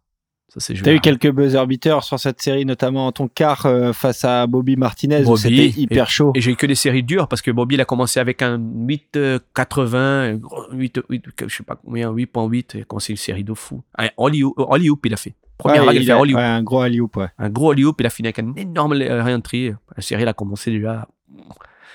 Donc, euh, c'était une compète euh, top, quoi. C'est ce que tu considères ton meilleur résultat? Voilà, plus et ap- plus qu'un plus qu'une victoire en QS Ah oui, ah oui, ah oui. Bah, Oui, oui, et, et j'ai une, une compète que je tiens beaucoup à cœur aussi. Pour moi, c'était comme un WCT, c'était c'était le WQS au Canaries 6 étoiles prime que j'ai gagné, où j'ai eu Jordi Smith, Corey Lopez, avait tous ces, tous ces surfeurs. La Santa Pro, c'était. Voilà. ça. Et là, pareil, avoir Jordi, Jordi, il était en plein.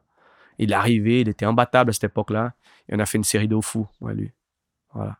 Que moi, j'étais, c'était vraiment. Voilà, c'était sur la vague que je voulais tomber contre lui. Et, euh, et voilà, j'étais prêt. Donc, euh, et j'ai battu Corey Lopez, qui était dans le CT aussi.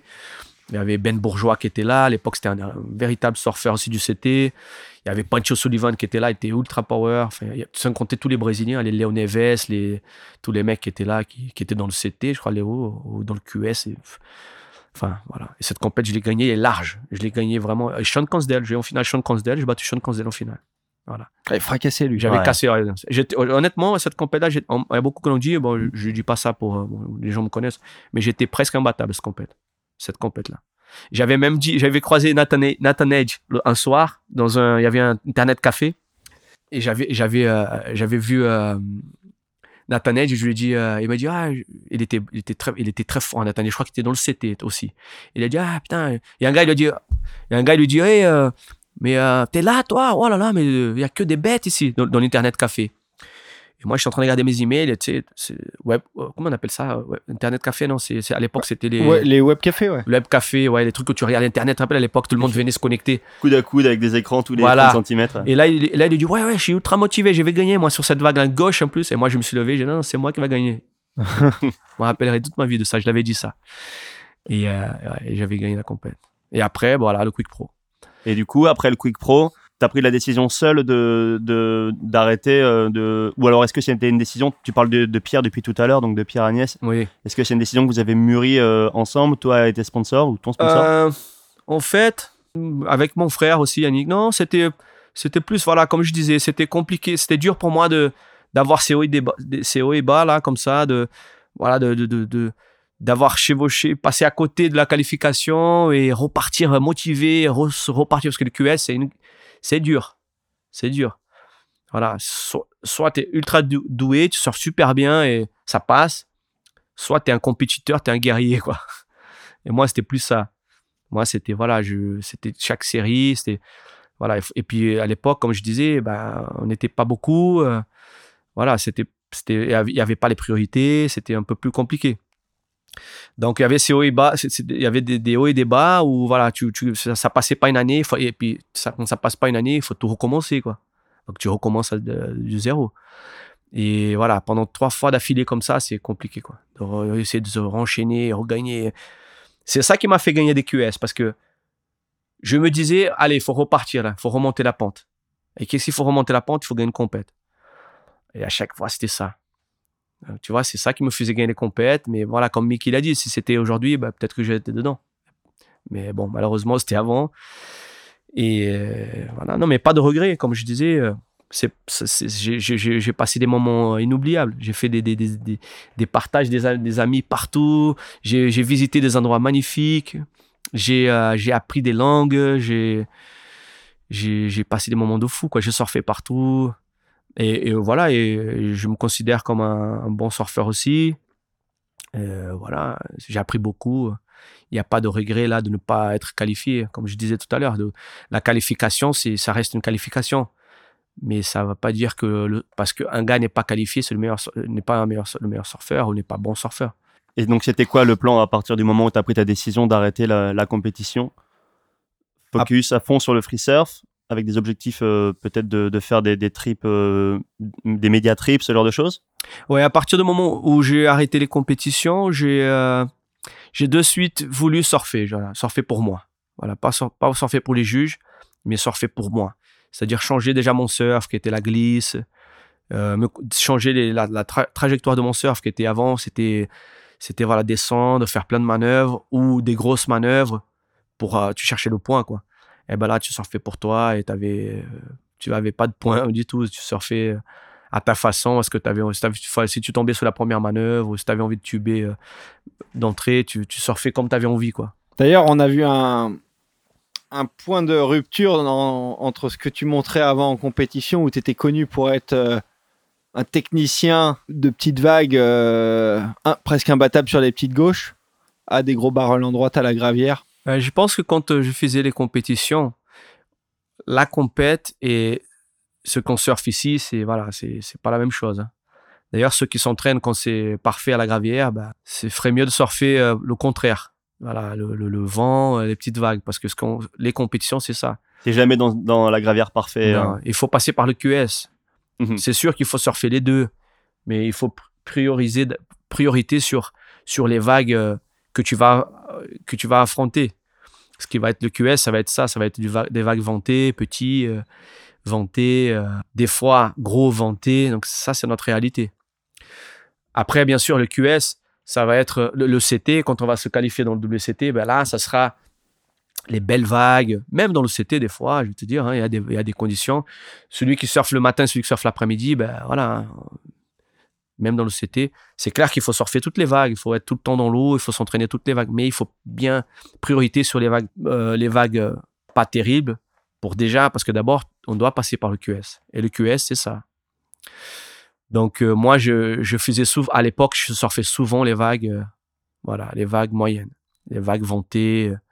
Et du coup, quand j'ai arrêté la compétition, je me suis concentré à surfer les belles vagues. Avoir les meilleurs créneaux, Voilà. enfin. Maintenant, je surfe les belles vagues. Voilà, je surfais quand ça va être joli, quand ça va être. Parce que je surfais tellement les vagues euh, moyennes, euh, pas terribles, que maintenant j'ai envie de surfer des bonnes vagues. quoi. Et, et, et- et travailler mon surf dans des belles vagues. Et d'ailleurs, c'est un truc euh, qui revient beaucoup dans, dans le, le documentaire que tu viens de faire, euh, la web série avec Monster. Euh, c'est que tous ceux qui interviennent disent que tu es le wave magnet à la gravière. Bah, disons Tu m'expliques comment ça? Ouais, disons qu'à la Gravière, c'est, euh, ça fait maintenant un petit moment que je surfe ici à la Gravière. J'ai commencé à venir avec Mickey à l'époque. C'est Mickey qui m'a présenté ce spot où je venais avec lui. Après, j'ai vu beaucoup Lietz, euh, Ian Benetrix, François, euh, euh, les anciens de, du spot, quoi, qui nous ont beaucoup appris. Et puis, euh, j'ai beaucoup appris avec eux, beaucoup appris à tuber. Euh, en surfant à la gravière, bien sûr, et surtout de passer du temps à la gravière, qui est une- pour moi qui est une des plus belles vagues euh, en Europe. Quoi. La gravière et la Nord, c'est voilà, c'est juste derrière, c'est sur un petit espace, ben, tu as toutes les, les- meilleures vagues. euh. Et du coup, j'ai appris à surfer cette vague. J'ai euh, le fait de beaucoup surfer là, tous les jours, tout le temps, eh ben, je commence à connaître le spot, quoi, ce qui est normal. Donc aujourd'hui, ben, on, est, on est un petit groupe d'amis, voilà, qui est moi, Mickey, Mathias, PV Laborde, les frères, Lab- les frères Laborde, euh, Manja, les frères Manja, euh, même Yann, euh, François, et plein d'autres que j'oublie ici, mais qui sont, on est une bonne petite communauté à se motiver, à surfer, euh, voilà. c'est vrai que le spot, il t'apprend, hein, c'est beach break, parfait, donc à force, voilà, tu commences à connaître le truc. Et moi, je reviens sur la question d'avant, c'est-à-dire l'après-carrière. On a toujours des objectifs quand on a des sponsors. Et donc, toi, l'objectif, euh, vraiment, c'était de. Tu avais la liberté de pouvoir faire ce que tu voulais, c'est-à-dire, en l'occurrence, développer un nouveau surf dans des conditions parfaites chez toi dans les Landes, où il y avait quand même la volonté que tu continues à faire des trips euh, à l'étranger avec des photographes pour ramener du contenu free surf. C'était quoi le deal? Euh, moi, je voulais, j'adore surfer ici. Je pense que je trouve qu'ici, c'est vraiment, on a vraiment tout ce qu'il faut. On, on a les tubes, on a les vagues longues dans le nord. J'ai l'impression comme si j'étais dans mon bureau, tu sais. Tu, tu- étais assis et tu, travailles, tu, fais ton, tu vas, tu vas courir, tu vas t'entraîner, tu vas coacher, tu vas donner un cours. Et quand c'est beau, tu vas surfer, tu vas tuber, tu vas. Donc, j'adore ce, cet endroit-là, fait partie de ma, de ma, de ma, de ma vie, de mon, mon lifestyle. Donc, moi, ça me va parfaitement ici. Oui, s'il y a un voyage à faire, oui, j'y vais. Mais c'est vrai que j'adore rester ici, quoi. J'adore euh, être ici, euh, surfer ici, euh, profiter de, de ce que le coin m'offre pour m'entraîner. Mais c'est vrai qu'ici, on a tout ce qu'il faut, quoi. On n'a pas. Ici, c'est pas très. C'est petit et t'as as tout, quoi. À côté, tout- toutes les sortes de vagues. Tu vois, c'est. Tu vois tous les surfeurs pros qui viennent ici, les Irons, qu'on à l'époque, ils le disaient, hein, quand c'était beau, gros, ah, c'était Hawaï. Quand c'est petit, ben, les, les, les pics se forment à la perfection. Je dis pas que euh, dans, le Pays Basque ou, en Espagne ou en Bretagne, il n'y a pas de belles vagues. Bien sûr qu'il y a des belles vagues partout. Et moi, quand j'habitais au Pays Basque, j'ai surfé des super vagues. Ils ont des spots de ouf, de fou. Mais chaque spot son, euh, son charme. Et oui, à chaque spot son charme, à chaque spot ses locaux, et à chaque vidéo part sa musique. Vous l'avez compris, on va balancer le premier morceau de l'émission. Alors il y a un film qui est sorti il y a pas très longtemps et qui a fait beaucoup de bruit, c'est le film de Vance, Pentecostal, de Wet Goodall et Shane Fletcher, qui réunit une bonne partie du team, dont euh, Dan Reynolds, Harry Bryant, euh, Pat ou Tanner Gudoskas, bref. Et euh, le morceau qu'on s'apprête à introduire, c'est le morceau du groupe de rock néerlandais 35007, je le prononce à la française. Et le titre, je le prononce aussi à la française, c'est Cristalline. On l'écoute. À tout de suite.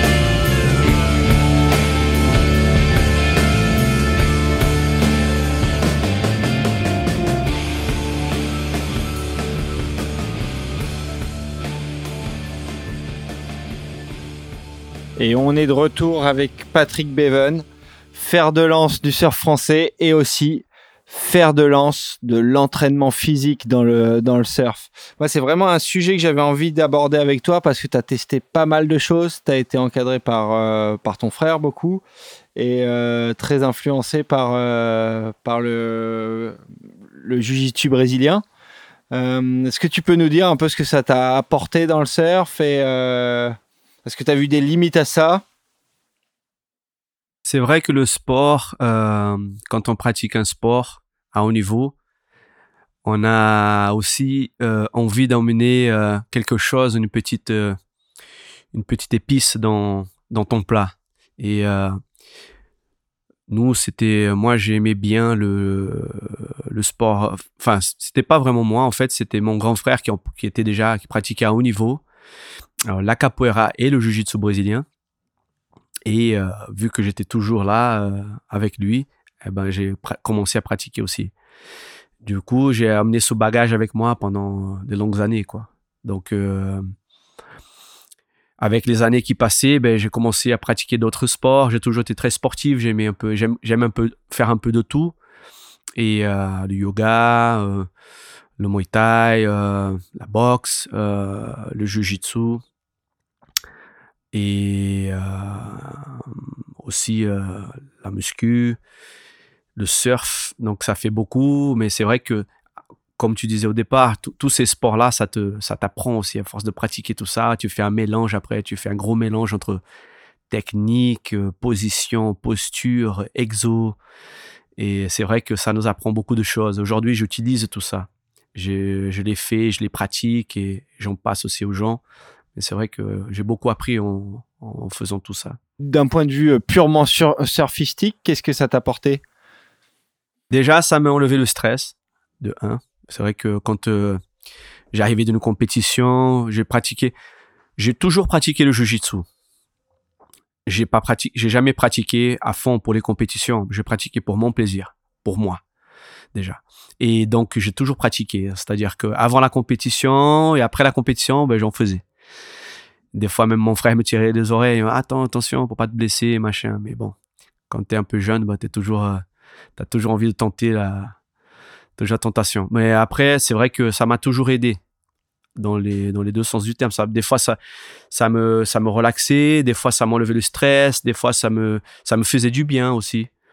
Parce que je me disais, bon, euh, je pars à la compète, je sais pas, je vais faire un peu de, de jujitsu, ça va, ça va me mettre plus dans le truc. Parce que aussi le jujitsu, c'est vrai a ce côté euh, euh, où tu t'affrontes avec le, collègue, avec le partenaire, mais tout en respect, bien sûr. Et on surf, je, je, me mettais ça dans la tête aussi. Là, je vais dans la série, j'ai quatre gars, trois gars contre moi. Donc on y va, voilà. J'essaie de, faire ce lien entre ce moment-là, de rentrer, de taper dans la main du gars pour faire la roulade, ce qu'on appelle la roulade, le training, l'entraînement le grappling. Et dans l'eau, c'était pareil. Je mettais le licrage, je me dis, allez, là, je rentre dans l'eau. Ah, bonne chance, ma chance. Regardez les gars, je dis, allez, là, je rentre dans ma tête sportivement. Voilà, dans ce, dans ce côté-là, sportif, on y va, faut gagner, quoi. Donc, dans ce sens-là, je, je, je, je l'ai emmené toute ma vie, ce, cette, cette mentalité. Après, voilà, après le côté training aussi. Le côté training dans le jiu-jitsu et le training, et les, on a toujours un training qui est très, euh, mon frère a toujours tiré très fort dans le training, dans l'échauffement. Et ça m'a, toujours préparé pour le, physiquement, j'étais toujours prêt pour les compétitions. Et c'est vrai que moi, j'y connais rien, j'ai jamais pratiqué, mais autant la capoeira paraissait être du coup un, sport d'agilité presque et de, souplesse évidemment, mais autant le jujitsu et tout ce que vous, vous avez amené autour, c'était des sports de, force, avec euh, bah, Ricardo Arona et tous ces Brésiliens qui sont genre surdimensionnés et qui vous ont amené à vous aussi du coup presque à travailler, à, avoir un nouveau gabarit, un gabarit qui était euh, vraiment de, de, masse et de force. Et ce qui était une première dans le surf, il y avait peu de gens quand même qui s'entraînaient euh, aussi fort que, que vous. Est-ce que tu as vu une différence? Qu'est-ce que ça a apporté techniquement cette fois-ci, du coup, euh, ce, ce, changement de, bah, de, de, physique? Ouais, d'abord, c'est vrai que quand on est arrivé ici, pour en venir à, ça, ce que tu, tu, ce que tu dis là, quand on est arrivé ici avec Yannick, il n'y avait pas beaucoup de surfeurs qui faisait du physique ou qui prenait le physique au sérieux. Oui, ils faisaient des footings, quoi. Voilà. Mais ouais, voilà. quelques-uns faisaient un peu de vélo, quelques-uns. mon frère, il a vraiment amené ce, ce côté-là.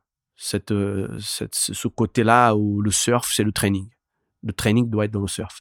Voilà, Yannick, c'est, c'est le premier parce que déjà, il faisait de la capoeira à, fond les ballons, était pour de capoeira. Et déjà, il était à haut niveau jiu-jitsu. Et, donc, quand il est arrivé ici, il était pro de surf aussi. Et donc, pour lui, toujours, il savait que la seule façon de battre les autres mecs, eh ben, c'était de s'entraîner dur. Donc déjà, il avait ça déjà en lui. Donc, et il a emmené ce côté-là. Il m'a passé cette, cette chose-là et que après, j'ai diffusé un peu avec mon frère. Mais c'est vrai que quand on est arrivé, je me rappelle, personne ne s'entraînait sérieusement. Et tu voyais le surfeur, il surfait. Ou il y en avait qui clopaient même. Tu vois, c'était à, à la cool. À l'époque, bien sûr. Mais le surf n'était pas, c'était pas, pas le physique. C'était pas, il fallait pas, il y avait pas d'entraînement, il y avait pas de, de, il y avait pas de, je sais pas, il se préparait pas pour surfer. C'était le, c'était que surfer. Moi, je suis d'accord qu'il faut surfer, bien sûr. D'ailleurs, je pense que le surf, c'est le plus important, c'est le surf. C'est surfer, surfer, surfer. Mais le maintien musculaire, le, voilà, le, travailler derrière, le yoga, euh, les, postures, euh, voilà, travailler renforcement musculaire, euh, certains exercices pour le surf, il faut le faire, quoi. C'est ultra important. C'est ce qui va te préparer à faire une manœuvre. C'est ce qui va te, tenir au niveau d'une grosse manœuvre. Voilà, donc c'est hyper important. Et Yannick, je me rappelle, c'était le, c'était ça. On allait dans les salles de gym, par exemple. Les surfeurs, ils rigolaient quand on nous voyait dans, une salle de gym. Salle de gym? Tu, rigoles là? Non, non, on va dans les salles de gym, on va, faire des exercices, on va faire des exos. Ah ouais? Mais c'était déjà dans notre culture. Et, je pense qu'on a, on a emmené ça. Mon frère a emmené ça. Voilà. Et, aujourd'hui, ben, on, voilà, on le passe aux autres. Quand on voit tout le monde s'entraîner, ça nous. Oui, maintenant, c'est, euh, tu peux pas être pro si tu t'entraînes pas. Tout le monde s'entraîne. Moi, j'ai passé euh, un mois chez Medina, chez Gabriel Medina. Il m'a invité chez lui. On était tous les jours, on s'entraînait. Tous les jours, avant, avant le Pipe Master, on s'est entraîné. On a fait des exercices qu'Yannick faisait il y a quelques années. On les a fait tous. On faisait. Et je n'ai montré quelques-uns. Et on faisait, voilà, pour te dire que c'est, tu regardes aujourd'hui Italo Ferreira, ce qu'il a posté là sur la WSL, Brésil, c'est des exercices, en train de tirer une barre. Qui allait dire, ah non, surf, il faut faire des, des, mouvements de surf. Non, lui, il est en train de tirer une barre. Chacun fait comme il veut. Tu peux, on ne peut pas dire que ça, si, comme je disais, on est tous différents. Il y en a qui font de la boxe pour surfer, il y en a qui font du jiu-jitsu pour surfer. Les Australiens, ils aiment la boxe. Les Anglais aiment, aiment la boxe. Les Soudaf, ils aiment la chasse. Les Hawaïens aiment, la plongée. Les Thaïsiens plongent. Les Brésiliens, ben, il y en a qui font du jiu-jitsu brésilien, il y en a qui font. Donc chacun amène ça, comme on disait au départ, amène son, épice dans son plat. Tout court. chacun euh, son opinion, chacun sa façon de vivre, chacun, chacun doit savoir qu'est-ce qu'il a besoin. C'est comme toi, tu es malade, tu sais ce que tu as besoin. L'animal, là, il est, il est malade et c'est ce qu'il doit manger. Il va manger de l'herbe. Pourquoi il mange de l'herbe? T'inquiète, il sait ce qu'il fait, lui. Toi, c'est pareil. Toi, tu sais ce que tu fais. Voilà, un entraînement. Ben, si tu te sens à l'aise dans cet entraînement, que tu sais qu'il te fait pas mal et que tu te sens bien, ben, fais-le. Il y a un autre truc qui est intéressant dans, toute cette influence brésilienne et, euh, et inspiration jujitsu, et on voit que beaucoup de surfeurs euh, pratiquent en ce moment, c'est la gymnastica naturale. Euh, toi, tu as été précurseur aussi dans, dans cette discipline, à un moment où personne n'en entendait parler. Euh, T'as diffusé aussi un peu ce, cette vibe Et je me souviens qu'un jour, bah, c'était ici même d'ailleurs, tu m'as montré une vidéo d'une séance à laquelle tu avais participé à Hawaï il y a très longtemps. Et il y avait Andy qui était venu participer à la séance. Exactement.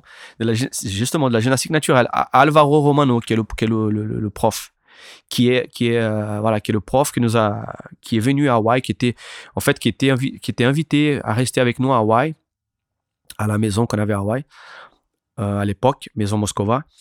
Et euh, il est venu et il a dormi dans la maison et euh, on l'a fait venir en contrepartie et on faisait du voilà du, de la gymnastique naturelle tous les jours.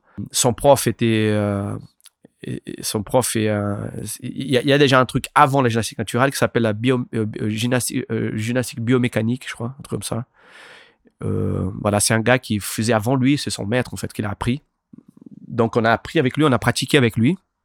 Il y avait Andy qui est venu, Kai Borg était là, Fest Eddie, Eddie était là, euh, Makua est venu. C'est de là où on a pas mal pratiqué. Mais aujourd'hui, quand tu vois qu'est-ce que c'est la gymnastique naturelle, en fait, la, personne qui, fait la gymnastique naturelle, elle est ceinture noire de Jiu-Jitsu. Le gars là, Alvaro Romano, qui fait de la gymnastique naturelle. Il est ceinture noire de Jiu-Jitsu. La gymnastique naturelle, c'est le mélange entre la capoeira, le yoga et le Jiu-Jitsu. Ce sont des positions mélangées. Après, il a regardé quelques, quelques animaux, quelques bêtes, et, il a réfléchi à leur façon de marcher. Et voilà, il a développé un truc là-dessus. Mais la, grande base de, de- de ça, c'est la capoeira. Mon frère, il est maître de capoeira, Yannick, déjà. Le jujitsu et le yoga. Donc déjà, c'était dans notre nature déjà. On le faisait déjà ça, avant la gymnastique naturelle. Enfin, non, pas avant. On le faisait avant de connaître. de- de- de- Avant de savoir Ouais, que ça voilà. s'appelait la Yannick- gymnastique voilà. naturelle. Yannick, il le pratiquait déjà, hein, parce que il, connaissait du maître à Alvaro. Parce qu'il y avait un gars qui a formé Alvaro, qui, qui est ce gars qui a inventé la biomécanique, gymnastique biomécanique, un truc comme ça, ça s'appelle. C'est sur Instagram. Et c'est ce gars-là qui a inventé ça. Aujourd'hui, il doit avoir 80 et des brouettes. Et, et d'ailleurs, j'ai regardé sur ce gars la dernière fois, où il montre, voilà, le, regarder les animaux, euh, comment ils marchent, euh, voilà, la façon de, de, de- les postures de yoga, euh, la façon de, de, de, jujitsu, comment tu roules par terre, comment tu sors ton dos, machin. Il a tout, il a tout mis euh, ça, tout mélangé, puis ça fait voilà une, un déplacement euh, au ralenti un peu, tu vois, où tu peux développer ta vitesse comme tu veux, souvent comme tu veux, ou ça peut devenir un assouplissement, comme ça peut devenir un physique. Donc c'est génial. Mais dans notre échauffement de jujitsu depuis 20 ans, depuis 20 ans, depuis 80, 98, 98, depuis qu'on pratique le jujitsu, Yannick a toujours passé l'échauffement. On a toujours fait 40 à, à 40, 35 minutes d'échauffement. Yannick a toujours fait ces postures-là. Pendant des années, on a fait ça. Aujourd'hui, je, l'ai- fait un peu, je l'ai transmis sur mon Instagram, quelques postures, parce que j'ai- je n'ai tellement fait que j'ai l'habitude, ça part tout seul maintenant. Je fais toute ma vie de ça.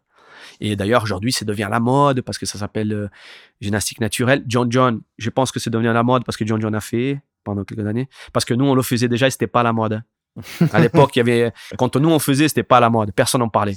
Et, et- et- et Alvaro était déjà là. Il avait déjà beaucoup de surfeurs le pratiquaient déjà au Brésil. Beaucoup de surfeurs. Euh, Andy est venu à l'entraînement. C'était un peu physique, mais ça n'avait pas pris. Et je pense que le fait que ça soit là aujourd'hui, c'est parce que l'histoire, c'est que le gars qui entraîne John John, Kit Pelligro. qui- voilà, Kill Pellegro, voilà, lui, il connaît Alvaro et il fait déjà quelques. Il, il a un truc avec Alvaro et il a branché John Jones dans, le- dans le coup. Du coup, il se sent, voilà, John Jones a fait, il a commencé à faire et John Jones, elle a fait ça. Comme Daniel Reynolds à l'époque, dès qu'il faisait un truc, tout le monde faisait. Voilà, il a mis la casquette à l'envers, une moustache, et tout le monde faisait. C'est des modes. C'est des modes. La guitare, comme Kelly avec la guitare il y a des années. Il a joué de la musique. Tom Curran a fait la musique, tout le monde a fait la musique. Donc, ce sont des modes. Est-ce que les gens vont pratiquer pendant 10 ans, 20 ans après? On ne sait pas. Par contre, on voit que ce gars, Kit Pelligro, il a un certain succès à Hawaï dans le sens où, durant la saison hawaïenne, durant les QS, les QS de fin d'année, il y a pas mal de, gars. Je voyais Jorgan qui va, qui va faire des séances avec lui. Pas mal d'autres Européens. Je crois Léo aussi a été faire des séances avec lui. Oui, oui, non, il est. Il est- euh, C'est, il est excellent ce mec-là.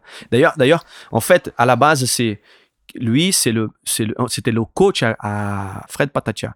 Et. Fred Patachia, il a branché avec euh, avec euh, John John. Voilà. C'est Fred Patachia qui a mis lui dans le réseau du surf. Voilà. Et il a, ouais, il a entraîné, certes qu'il a entraîné quelques pros déjà, mais Fred Patachia l'a mis vraiment dans, le- dans le réseau des pros surfeurs.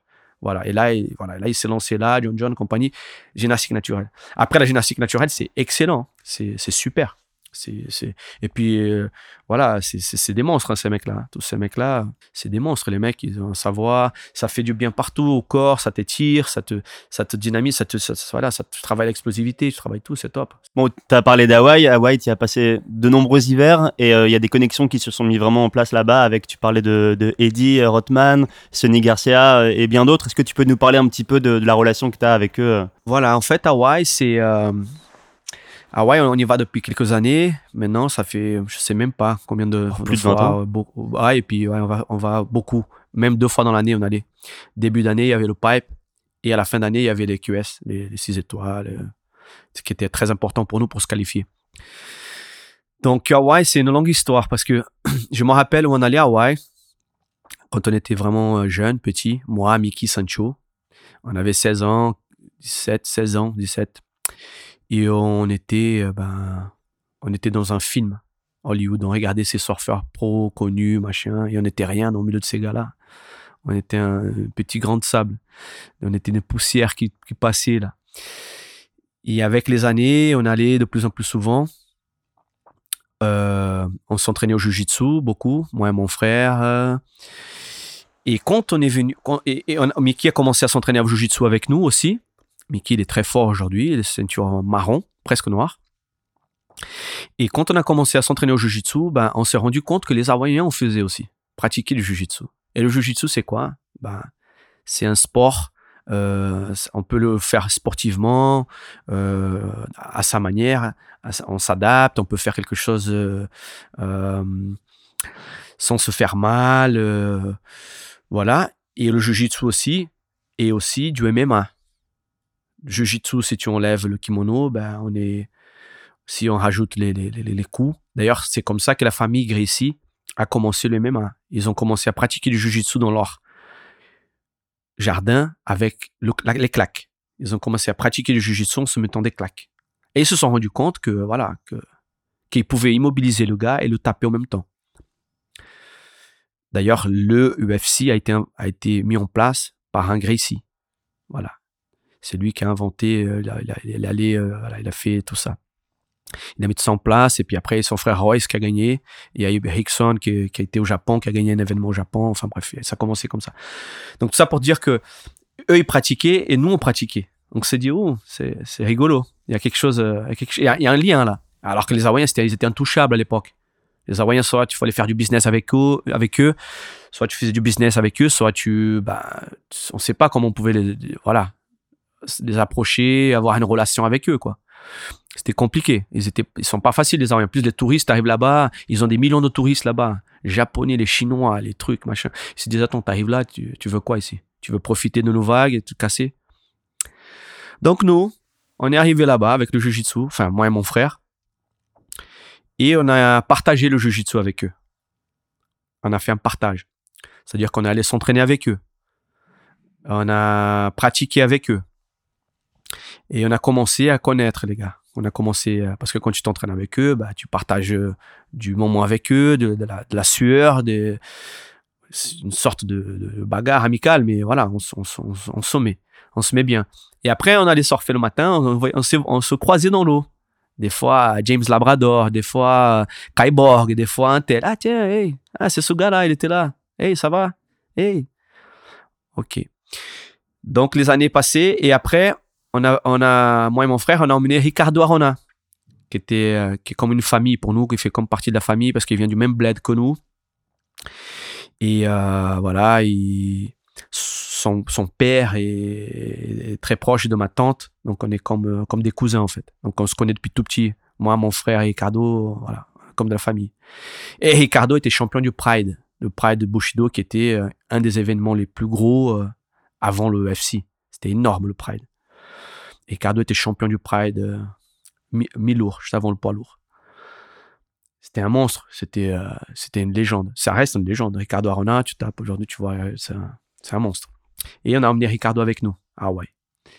Et les Hawaïens, quand ils ont vu ça, ben les Hawaïens, les Maoris, tu sais, c'est la force, c'est leur carrure, puis ils pratiquent le sport de combat, ils aiment ça. Et quand ils ont vu ça, ben, c'était, euh, voilà, là, là, c'était, c'était incroyable. Quoi. Et, partager les entraînements avec eux, avec Ricardo. On s'entraînait avec, avec Ricardo, avec mon frère, avec Kai, avec tous les gars. Et euh, du coup, on a, moi, j'avais, euh, avec Mickey, on avait créé euh, Moscova, avec Juan Gonzalez. On avait créé Moscova. Et puis, euh, on avait fait une maison Moscova. Voilà, exprès pour euh, le team. Mickey, avait mis ça en place. Et on avait logé là-bas et on avait embarqué Ricardo avec nous. Et là, on avait la salle en bas, le tatami qui était en bas. Et là, on faisait des entraînements tous les jours. Et là, il y avait BG Penn qui était venu, qui était la légende hawaïenne. BG Penn qui a été champion du UFC. Il y avait euh, Andy qui venait. Il y avait tous les autres, tous les autres hawaïens qui venaient. Et, à partir de là, on a commencé à faire, voilà, faire le lien, faire euh, devenir amis avec ces gens-là, quoi. Et bien sûr, il y avait tous les Européens, enfin, quelques Européens qui étaient là avec nous, nos potes, et des Français qui étaient là. voilà, les jeunes Français, les jeunes relèves qui aujourd'hui voilà, sont là. Mais il y en a plein qui sont venus, qui étaient là, qui faisaient partie de ça, qui, qui les ont côtoyés, qui ont fait partie de quelques entraînements. D'ailleurs, on voit un petit peu encore aujourd'hui sur certaines, certaines, certaines photos Moscova à l'époque, là-bas à la salle à Hawaï. On a fait des entraînements Moscova, on peut voir ça sur, euh, sur euh, YouTube ou, ou sur Instagram. Il y avait des entraînements, il y avait euh, des entraînements sur cette salle à Hawaï. Où on a, avec Ramsey, avec Charlie Martin, Jérémy, Mickey, Michel, Dimitri Ouvray, Maxime Sono, et, qui en a de France, qui ont fait partie de ces entraînements, et voilà. Et on a partagé cette amitié avec eux, pour s'entraîner avec eux, pour voir, voilà. Donc voilà, donc ça s'est fait là, je pense que le lien avec les Hawaïens. Et aujourd'hui, on a continué à revenir. L'année d'après, on était revenu avec euh, Ricardo, avec Zé Marcelo, qui est le, maître à mon frère de Jiu-Jitsu. On avait emmené euh, plein de plein de gars et, les gars ils adoraient quoi, ils, ils hallucinaient qu'on arrive à qu'on avait ce même partage. Et parce que les Hawaïens, il y en a plein qui pratiquent le Jiu-Jitsu. Et, euh, et, du coup, on a partagé ces bons moments avec eux. Aujourd'hui, je m'entends super bien avec avec Makua, avec Dustin Barca, c'est un super pote, on se connaît depuis tout petit. Dustin Barca, il fait du MMA à haut niveau. Il a, fait, il a fait le Balator là cette année, j'ai eu le plaisir de le voir combattre. Euh, grâce à Pat Taylor, qui est, voilà, qui est un gars qui est souvent à Hawaï, qui fait partie de la communauté hawaïenne et qui les aide, qui les, qui, avec Ruka, qui les met en avant, qui les pousse. Kala, c'est un bon, un bon copain aussi, Kala Alexander, que, que j'ai connu aussi, et je me suis entraîné avec lui. Eddie Hotman, qui est le père de Makua, c'est quelqu'un que je respecte beaucoup. J'ai dormi chez lui pendant un mois. Eddie, c'est un très bon copain, je l'adore. On se parle par WhatsApp, qui me raconte beaucoup d'histoires et moi, j'adore. Et donc, aujourd'hui, on, a, on a créé, grâce au Jiu-Jitsu, ce, ce, ce, lien-là avec eux. Et ça a aidé après au line-up euh, Déjà, de dormir chez Eddie Rothman, ça doit aider un peu. oui, ça aide, ça aide. Bien sûr que encore une fois, le respect, avant tout, moi, je sais pas ce que moi je veux, c'est arriver de line-up et agacer les vagues au point des vagues. J'attends mon tour, bien sûr, toujours. Si je dois attendre une heure, j'attendrai. Mais c'est clair que si le gars, il te dit bonjour, euh, c'est déjà une autre chose, quoi. Parce que les autres, ils voient que tu dis bonjour. Parce qu'à Hawaii, tu connais bien, il y a trois niveaux. Tu as, le premier, le premier niveau, où tu as tous les locaux qui sont là. Deuxième niveau, où tu as tous les pros qui sont là, qui veulent prendre leur vague. Et tu as le troisième niveau, qui est les free surfers, les, les bodyboarders, les trucs. Tu vois? Et après, oui, certains passent là, arrivent à passer, arrivent à, un peu plus haut, mais voilà, c'est comme ça que ça se passe. Oui, déjà si ça te permet de monter dans le deuxième niveau. Déjà, c'était là-bas en haut, tu discutes avec eux, hé, hey, bébé, viens. Tu vois, même si toi, tu veux pas trop, tu dis, hey, cool, je suis bien là. Non, non, bébé, come here. Tu vois, les mecs, allez, viens. Hé, Mickey, donc on vient. Puis aujourd'hui, on se connaît tous. Bruce Irons, Andy, je les connais. Billy Camper, pareil, je connais. Donc, tu vois, c'est. On a réussi à faire ça, ce lien-là avec eux. les mecs, et puis les mecs, quand ils viennent ici en Europe, c'est pareil. On, voilà, on est là pour eux aussi, ils le savent très bien. Et dit, je le dis déjà plein de fois. Les mecs savent que, voilà, le Naknamara, le fils Naknamara, il est venu ici, il m'a appelé, je l'ai trouvé un appart pour loger, je me suis occupé de lui. Donc c'est pareil, quoi. Ok, cool. Merci pour ces précisions sur les connexions Hawaï-Europe.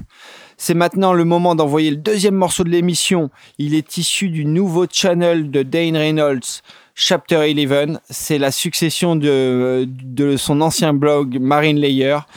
Et le groupe, c'est Mobus Beardom, un groupe suisse-allemand des années 80. Le morceau s'appelle Subito. C'est du new wave punk. C'est parti.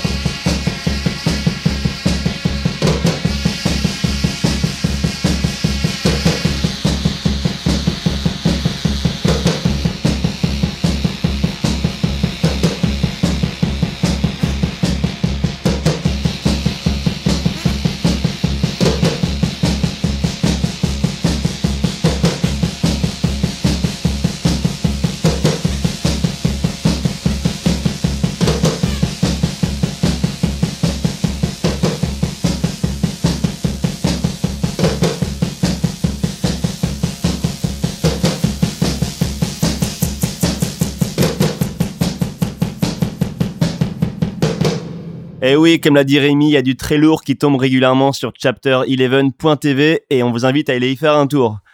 Patrick, tu parles vachement d'entraînement et de ce genre de- d'entraînement via ces, ces sports de, de combat. Tout à l'heure, tu as évoqué Gabriel Medina. Et, euh, et on voit du coup que, c'est quelque chose que tu, que tu lui apportes aussi. Alors, on sait que tu étais proche d'autres surfeurs. Je pense à Adriano, par exemple. Et moi, je pensais, jusqu'à il y a encore pas si longtemps que ça, que ça se limitait à, euh, à la France, en fait, à la période où eux venaient euh, à Osgore, que tu les encadrais un petit peu. Finalement, ça va au-delà, en tout cas avec Gabriel, parce que voilà, tu as, passé un peu de temps chez lui et à Hawaï. Tu peux nous expliquer un peu votre relation? Oui, c'est peut-être, à- à- grâce à ça en fait qu'ils viennent vers moi. Adriano, Gabriel. C'est peut-être grâce à ça, grâce au fait que voilà qu'on, emmène quelque chose de nouveau, de, de différent aussi. Et qu'est-ce que lui, Gabriel, il vient chercher là auprès de toi? C'est quelque chose plus au niveau physique, au niveau mental, au niveau ben, des valeurs? Ouais, c'est une, une bonne question en fait. Même aujourd'hui, je sais pas. Il m'a jamais dit pourquoi. Mais en tous les cas, il m'a emmené, emmené au Maroc là. Je viens du Maroc avec lui là, juste avant la quarantaine. J'étais au Maroc avec lui deux semaines. Il m'a proposé d'aller là-bas. J'ai dit ouais, let's go. Donc on est parti au Maroc. Il m'a, il m'a invité chez lui. Je passais un mois chez lui. Il m'a invité à, à- à Hawaï. Donc c'est moi qui allé avec euh, Huka. Pet Taylor, il m'a invité à, à Hawaï. Mais bien sûr, on était connectés moi et Gabriel. Donc je j'étais tout le temps avec lui pendant le Pipe Master. Donc même pendant le PAP, il y a des entraînements sur le tatami euh, pour rester en forme ou là c'est plus un il était déjà prêt en fait. Ouais. C'était plus surf. Il était déjà prêt. Euh, ben, on a pré- on- on- la prépa, on l'a fait. On était ensemble à- quand j'étais avec lui au Brésil. Ouais, ok. Mais euh, voilà, il était déjà prêt pour Hawaï. Hawaï, c'était que surf et voilà, étirement. Mais euh, ouais, j'étais là, on était ensemble. Je pense qu'aujourd'hui, c'est plus une amitié, on pourrait dire un, sparring, un mec qui, s'entraîne avec lui, une, une compagnie. Je vois pas plus. Et voilà, c'est un truc automatique, un truc qui s'est fait euh, comme ça dans le voilà, qui est pris comme ça. Et du coup, bah, on n'a pas tous les jours l'occasion de rencontrer des gens qui sont aussi proches de, de Gabriel que ça. Est-ce que toi, qui as côtoyé beaucoup de compétiteurs, tu vois vraiment en lui quelque chose de différent? Enfin, qu'est-ce qu'il a de plus, même au niveau mental, pour être là où il en est aujourd'hui Euh, je pense que c'est un extraterrestre, ce mec. Ok. Je pense que c'est un extraterrestre. Lui, il est, il est vraiment. euh, Tu vois, par exemple, je vais te dire un truc. L'année dernière, il a commencé à, à- il a commencé à gagner. euh, Il a commencé à revenir à la course au milieu de l'année, non, un truc comme ça. Pendant le- pour, pour Ouais, à partir de Jeff Resbeck. hein. Voilà, pendant, pendant voilà. Voilà, il a commencé une, une début d'année euh, alors qu'Italo venait déjà fort. Il a commencé à prendre au sérieux au milieu de l'année, après Jeff Bay, et puis après, il a fait ça. Et après, il a une blessure. Il a une, il blessure, s'est fait mal. Et, euh, il n'a pas surfé. Il n'a pas surfé avant le Pipe Master. Il est arrivé une semaine avant le pipe. Après, le pipe n'a pas commencé. Il y a eu quelques jours encore, heureusement. Il est arrivé une semaine avant le pipe. Et il est allé en finale. Il a failli gagner le pipe. Et il n'a pas surfé hein, chez lui. Il n'a pas surfé. J'étais avec lui. On a fait beaucoup de piscines. Ouais. D'ailleurs, il y avait beaucoup de ragots euh, sur euh, les réseaux sociaux. Pourquoi, euh, pourquoi Medina est pas encore au pipe? Pourquoi il est pas en train de s'entraîner? Pourquoi euh, il y avait, euh, il y avait beaucoup de, de questions. On était chez lui, il surfait pas. Il avait une blessure à... il avait une blessure au dos. Il avait une blessure au dos. Il avait mal au dos, je crois que sur un air. Un air monstrueux. Il a, pas, il a- il a plaqué, mais il, s'est effondré sur la planche. Donc, euh, avec son père, tout ça, ils ont dit, bon, on coupe. Plus de surf. De surf. Dernière compète très importante, on arrête. Donc, il a fait faire euh, beaucoup de, voilà, beaucoup de, soutien. euh, voilà, le kiné, euh, machin. Et que des trucs souples, voilà. Et puis après, il est arrivé pour le pipe. Il a pas, il avait pas free surfer alors qu'Italo était déjà un bon moment là-bas, il s'entraînait, machin. Et il a failli gagner, c'est passé. hein. Donc, donc voilà, donc le, voilà, il était vraiment, c'est vraiment, et je pense que ce gars, c'est vraiment, il a quelque chose que, voilà, pour revenir, à là, à ce que tu disais. Et moi, je pense que, voilà, il s'est même pas entraîné, il est arrivé là-bas et il a failli gagner la compète, il a failli être champion du monde encore l'année dernière. C'est ce que je lui disais après, il a perdu après, il était un peu triste. J'ai dit, tu imagines, quelle année? Pour moi, c'est. Enfin, personnellement, moi, j'ai rien à te, dire pour toi, mais tout ce que je peux te dire maintenant, c'est que pour moi, c'est une victoire, quoi. Tu as commencé au milieu de l'année, le, truc, tu as failli gagner le titre, tu t'es même pas entraîné avant la compète. Attends, c'est. Imagine si tu si tu t'étais entraîné.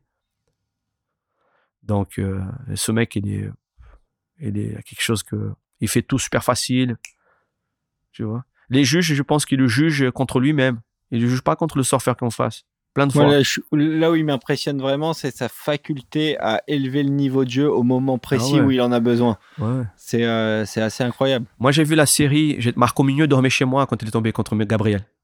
C'était chiant d'ailleurs parce que moi, j'ai, j'étais là pour, euh, j'étais là pour aider, euh, euh, Marco un peu. Mais malheureusement, Marco est tombé contre Gabriel. Et Gabriel m'a demandé, Bibi, tu restes avec moi pendant la compète? J'ai dit, oui, pas de souci. Pendant le Quick Pro l'année dernière. Et tombons ensemble. J'ai quand même donné quelques conseils à- à Marco sur le spot. Et après, j'étais avec Gabriel. Gabriel, elle a tout fait dans cette série. Club Sandwich a fait tout, air reverse au fond, tout. Et les, et scores ne dépassaient pas 7, 7,5, 7, 7, 7,5. Et après, elle est de l'eau. euh, et il m'a dit, il m'a dit des fois, même moi, je, m'impressionne, je sais même plus ce que je dois faire. Tu, tu, fais un, tu fais un répertoire de manœuvres que c'est pas tout le monde qui fait. Tu vois pas beaucoup de gars faire des clubs sandwich pour finir la vague, commencer avec un reverse au fond. Et les mecs, ils, te- donnent des 7, 7,5, tu vois. C'est-à-dire qu'il a mis la barre tellement haute. Et, et le- les juges, bah, maintenant, ils ont pris l'habitude de le juger contre lui-même. Ils se disent, ah, il peut faire mieux. Tu vois Alors que c'était Wade Carmichael qui faisait ça, peut-être que c'était pas la même note. Après, voilà, mais lui, c'est un monstre. hein. Après, Italo, je dis pas qu'Italo, il surfe pas bien. Enfin, c'est un monstre. Ces mecs, de toute façon, aujourd'hui, dans, la WSL, aujourd'hui, tous les mecs, c'est des monstres. Tous. Mais Gabriel, c'est juste. euh, Ça a l'air facile, quoi. Et là, il est prévu que vous continuez à collaborer ensemble sur la saison qui arrive? Enfin, qui arrive, qui Bah, démarrera euh, la prochaine, quoi, Ouais, le jour où ça bah écoute, c'est comme je disais au départ, c'est c'est naturel en fait, c'est humain. Il y a un message entre nous. c'est- Il y a rien de ah tiens. Il sait que moi je, il sait que j'aime bien rester ici. Je suis pas un mec qui part beaucoup. Il le sait. Je l'ai dit une fois. Il dit, ah, j'aime bien rester chez moi. Et mais il m'a proposé d'aller aux Maldives cette année. Il veut que j'aille aux Maldives avec lui. Mais euh, rien, rien, rien de sûr. euh, mais voilà, il- je, sais que euh, voilà, je, je l'ai quand même coaché ici au, Quick Pro. Quand il a à la Nord contre Adrian Boucan, je l'ai coaché cette série-là. Mais il venait de perdre sa grand-mère, donc il n'était pas très bien. Il a perdu sa grand-mère là, il était là et Péniche, c'était une compète dure pour lui. Péniche, en plus, il y a le truc qui s'est passé là. Voilà, c'est pour ça qu'à Hawaï, il a rendu la monnaie. Il a fait pareil Caio Belli. Mais c'était pas contre Caio Belli, c'était contre, voilà, contre le système de la WSL parce que voilà, il me dit attends. Et puis voilà, quoi. Il n'y a rien entre nous. Enfin, c'est que de l'amitié, que du partage. Et, et voilà, il y a un lien entre nous, quoi. C'est, il n'y a pas de, il y a rien de. Y C'est c'est une relation qui est officielle, c'est-à-dire est-ce qu'il t'emploie pour euh, le suivre?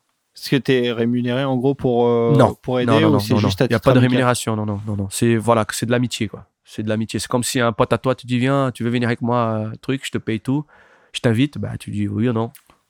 C'est à toi de prendre. tes- Ah, Ok, mais je veux dire, il te dit pas viens, euh, viens faire euh, mon coach. euh, tu vois, comme par Non. exemple Adriano a, f- Ouais, a Adriano. fait avec euh, Jamie O'Brien. Ouais. Il a fait là, Adriano quand il était champion du monde, il est venu chez moi.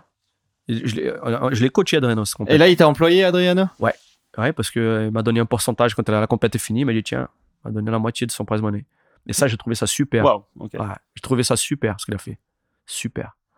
Parce qu'il m'a envoyé un, super message d'ailleurs. d'a- D'abord, il m'a envoyé un super message que j'ai pris une un screenshot. Je l'ai jamais. Parce qu'aujourd'hui, on est très bons potes, moi et Adrien. Et j'ai gardé ce message. Parce qu'il a dit des trucs magnifiques. Des trucs que vraiment très peu de surfeurs, des gens me l'ont dit. Tu vois, et quand j'ai lu ce message, je ne pouvais pas nous dire non, quoi.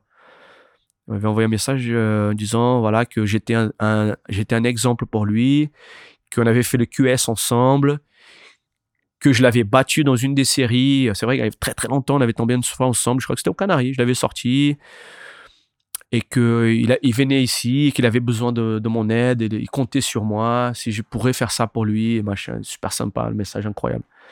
Et j'ai dit, ben écoute, avec grand plaisir, tu restes chez moi et on va, on va s'entraîner ensemble, on va surfer ensemble et je vais être avec toi jusqu'à la fin. Et il a fait troisième à la, à la compète. Il a failli gagner la compète.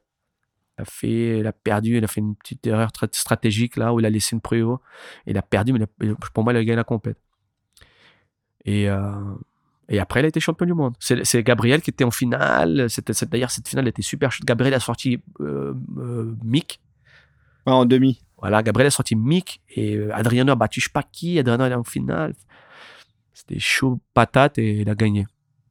Et il m'a dit d'ailleurs dans une interview, tu fais partie de ma vie, de, de mon titre. C'est sans toi. Je n'aurais pas fait troisième ici. Parce qu'il est arrivé ici, il a dit Pibi, il faut pas que je perde avant l'écart. Il faut que j'arrive minimum quart. Il m'a dit Adrien. Je lui ai dit T'inquiète, tout va bien se passer. Je connais par cœur ici. Tu vas voir, je vais te, mettre, je te, je te donner le meilleur placement, je vais te dire les planches qu'il faut que tu surfes. Et euh, tout a commencé là. Et après, voilà. Et euh, aujourd'hui, cet entraînement et l'encadrement que tu as auprès des surfeurs, tu le fais aussi avec les plus jeunes. Et euh, on pense au, Team Quick, enfin des Marco Migno, des, des Noah, même Kaoli Vast et, et Iago Dominguez aussi.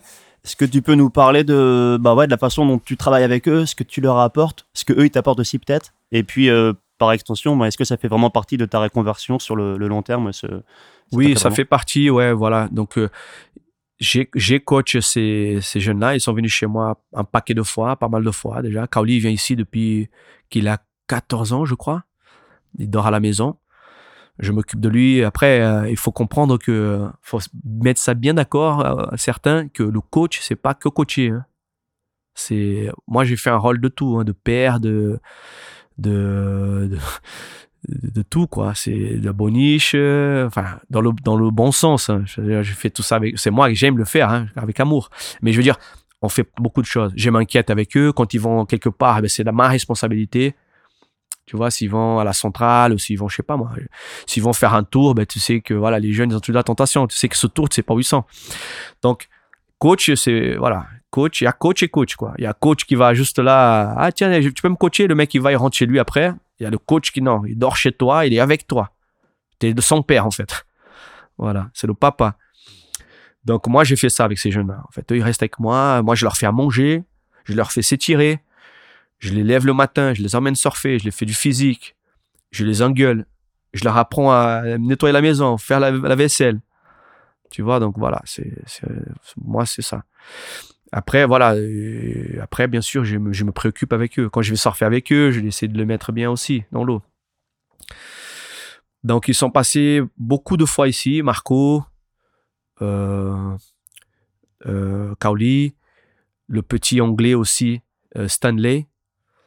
Voilà. Et Yago, il est venu une fois. Il n'est pas beaucoup venu, mais c'est plus Marco, Kaoli et Noah. Noah, Noah mhm. Voilà. Eux, ils sont tout le temps avec moi.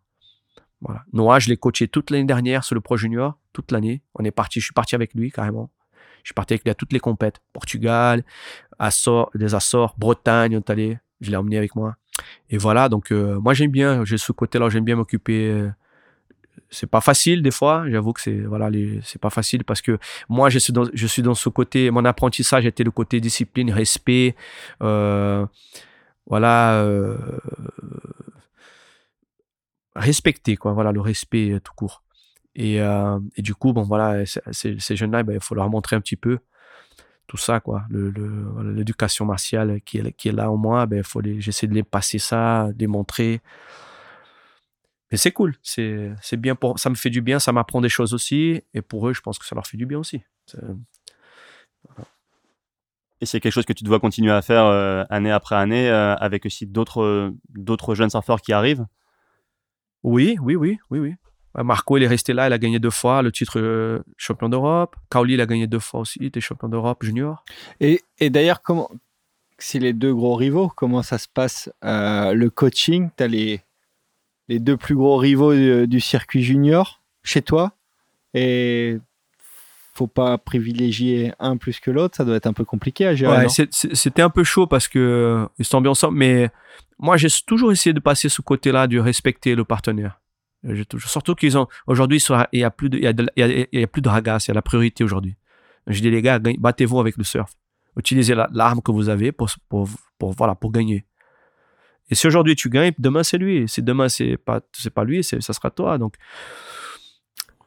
il y a pas de. Ouais, je suis d'accord là-dessus, mais euh, quand tu les as chez toi, tu vois, à un moment, la pression monte. Il y avait, il y avait, il y avait, je me rappelle. ils sont les deux sur le canapé. Je rappelle, ils doivent avoir envie de se bouffer quand même. Je me rappelle, mais ça va, hein, il, il, il du, bon côté. Ouais. Sportivement, ouais, vraiment, vraiment, il y avait pas de. Et puis ces jeunes-là, ils avaient une bonne, un bon cœur, ils avaient une bonne, ils avaient un, bon côté, un bon fond, un fond. Euh, il y avait pas de, je voyais, il y avait pas trop de rivalité justement. Il y avait pas du tout même. Donc euh, oui, quand il perdait, un perdait contre l'autre, oui, ça, ça, ça, embêtait un peu. Mais il prenait plus du côté du surf. Ah, j'ai qu'à mieux surfer, en fait. D'accord. Voilà. Et euh, tu comptes les suivre euh, dans les prochaines étapes de leur carrière, c'est-à-dire sur le QS Euh, Tu comptes pousser un peu plus Marco, il m'a proposé l'année dernière de le coacher avec lui, mais je pouvais pas. J'ai pas pu y aller. Euh, et Kaoli, il est, c'est pas moi qui le coach à Kaoli, il est coaché par Vincent Gelfi. Mm. Donc, euh, je connais très bien ses, ses parents, je connais très bien Vincent aussi. Donc, euh, non, non, Kaoli, il, il dort juste à la maison, euh, il surfe, voilà. Après, la personne qui s'occupe de lui, c'est Vincent. C'est pas pareil, on fait pas les mêmes choses. voilà, Vincent, c'est le, rôle de coach. Moi, comme je disais, c'est le rôle, voilà, Kaoli, il est là. Plus on, de on va sur- mentor. voilà, on va surfer ensemble, on rigole ensemble, voilà, c'est différent. Marco, ouais, il je le coach un peu. ouais. Marco, quand il est là, je le coach. Euh, Luis Diaz, aussi un Canarien, un jeune Canarien qui surfe très bien. Lui aussi, il est passé un moment ici, je l'ai coaché aussi, qui surfe très bien. Malheureusement, il a perdu son sponsor. Euh, voilà, mais, il surfe super bien. Euh, c'est un très, bon surfeur. Et euh, non, il j'ai plus rien de. Là, tout a été annulé maintenant cette année, donc cette année, c'est mort. Pratiquement avec le coronavirus, donc tous les compètes sont, sont partis. ben, Il n'y a rien qui se passe cette année, quoi. Donc euh, voilà, là, là c'est. Non, pour l'instant, voilà, je reste ici. Quelques, peut-être quelques cours de surf, euh, un peu de coaching ici, ici même. Mais euh, pas. Non, je pense pas que je vais voyager euh, pour coacher les mecs en compétition. Non, il n'y aura, pas- y aura pas cette année. Moi, je voulais revenir aussi au niveau sponsor. Tu as été chez Gotcha, tu as été chez DC, qui était le, le- groupe Quicksilver. Tu es, passé chez Quicksilver. Et puis récemment, tu as signé avec Ruka. Tu parlais beaucoup de Pat Tenedor, qui est le- le fondateur de Ruka, Voilà. un des fondateurs de Ruka. Et euh, comment s'est fait cette connexion? C'est ta double passion qui t'a connecté à cette marque? C'est rigolo parce que moi et Pat Ténor, c'est on est on est un peu on a des choses en commun en fait. D'abord, il s'appelle Patrick. Ensuite, il est il est ceinture noire de jiu-jitsu et en plus de ça, il, a- il est fondateur de de Ruka. Il a inventé Ruka. Moi, j'ai inventé euh, Moskova. Moskova, c'est mon idée. Euh, je suis ceinture noire de jiu-jitsu et je m'appelle Patrick. Donc tu vois, on a des on a des points en commun et on s'est connus. C'est lui qui m'a contacté. Il m'a envoyé quelques messages. Souvent, il m'a envoyé des messages euh, par des stories euh, pour liker des trucs, mettre des petits, des petits, des petits, des petits trucs. Et petit à petit, bah, on a commencé à échanger. Un jour, il m'a demandé, il m'a dit, tiens, ça, te, dit de faire partie de l'équipe? Dit, Ouais, bien sûr, avec grand plaisir, pourquoi pas? Là, j'ai pas de sponsor. Et donc, il m'a proposé un, voilà, il m'a proposé un, bon truc. Donc, je suis parti avec lui. Enfin, j'étais chez Quicksilver. En fait, j'étais sponsorisé par Quicksilver. Et lui m'a proposé, comme Ruka fait partie de, voilà, du groupe, c'est la même chose. Et il m'a proposé de venir chez Ruka. Donc, voilà, il n'y a pas eu de, dé- je suis- j'ai pas, je suis pas parti de Quick, en fait. Je suis, voilà, c'est juste changer de, Tu as changé de marque voilà, j'ai changé de marque, mais c'est la même chose. Et d'ailleurs, si Ruka n'avait pas fait partie du groupe, est-ce que tu aurais été prêt à. Voilà, le groupe pour là, aller chez ben là, ça aurait, ça aurait été une, Parce qu'arrête-moi si je me trompe, les discussions, elles ont commencé. Ruka était pas encore euh, chez Board Rider. Euh, si, Si? Si, si, si. Parce que quand Pierre il est arrivé des États-Unis, il m'avait dit, je, je, je- je l'ai rencontré au Prévent un jour, et il m'a dit ah, J'ai une nouvelle pour toi, je dois te parler de quelque chose. Il m'a pas dit ce que c'était. Et c'était ça en fait. C'était le fait qu'ils venaient de signer euh, dans, dans le groupe. qui, Ruka. que donc Board Voilà. Rider euh, faisait l'acquisition du groupe euh, Voilà. Billabong, Ruka Element. Voilà, et il voyait ça dans le futur pour moi. Ouais, que Ruka, forcément, qui est taillé sur mesure pour toi. quoi. Voilà, donc après, après voilà, donc euh, ensuite, ben, quand j'ai connu euh, Pat, euh, je l'avais raconté ça. Donc on est devenu, donc Ruka, donc on est devenu des bons potes maintenant. Et voilà, je fais partie de la famille. Et, euh, euh, voilà, et puis euh, comme tu disais, il y a l'image, cette marque a l'image que, qui est mon image, qui est mon lifestyle, on va dire. C'est notre mode de vie, quoi. C'est quoi ton mode de vie? Ben, C'est le surf, l'entraînement, le jujitsu, le yoga, la mer, la nature, la plage, le cruising, côté cruising avec les boys, côté famille, famille avec les amis, les, les- potes. C'est ça un peu, c'est un lifestyle, c'est un mode de vie, quoi. Et, euh, euh, donc, Ruka, ils, avaient ce, ce truc. Peut-être que quand, quand, j'avais lancé Moscova, on avait lancé Moscova, on avait fait ce côté-là, ce- cette image-là. Et du coup, Ruka, je pense qu'ils nous ont bien observé. Parce qu'eux, ils sont partis aussi. Moi et Mickey, on connaissait bien Conan Hayes. Conan Hayes était chez Ruka. Il travaillait chez eux. Et d'ailleurs, je parlais pas de, Conan. Conan était bien implanté dedans. Donc, il y a eu des échanges. Y a eu, je pense qu'il y a eu des, inspirations de chaque côté. Mais c'est vrai qu'on a toujours, même avec des Hawaïens, on a toujours ce côté euh, échange, côté famille, entraîner ensemble. Et ensuite, euh, Monster, ben Monster, c'est pareil. Ils ont ce côté euh, voilà grappling, euh, MMA. Nous on fait du jujitsu, on fait du grappling, donc euh, ils, ils, se sont approchés de moi aussi grâce à ça, à ce côté surf, jujitsu. Voilà, c'est ça, ça, leur plaît, c'est dans l'image quoi de la marque. Et du coup voilà, c'est pour ça que qu'on qu a sympathisé ensemble. Tu parlais de, de l'aventure Moscova, c'est intéressant. Est-ce que tu peux tu peux nous, nous dire comment ça s'est passé? Donc visiblement c'est ton idée. Ouais. Euh, quel a été le, pro, le, processus et l'histoire Voilà, l'histoire, c'est que j'étais, j'étais sponsorisé par une marque de caleçons déjà à l'époque. Ça s'est pas passé comme je voulais. Et euh, je me rappelle, Pierre m'avait demandé, écoute, euh, cette marque que tu aimes bien, que tu portes, est-ce qu'elle t'aide financièrement? Est-ce qu'elle est avec toi? J'ai dit, écoute, euh, moitié, moitié, pas vraiment. Par rapport à la marque, elle a évolué. Elle, a, elle a, monté rapidement. Et Pierre m'a dit, écoute, je sais que cette marque, elle monte rapidement. Est-ce que est-ce que toi, tu fais partie de ce, coup-là, de, cette montée? J'ai dit, bah, non, pas trop. Il m'a dit, OK, ben moi, vu que moi, je te paye, ben voilà, on va pas arrêter avec cette marque-là.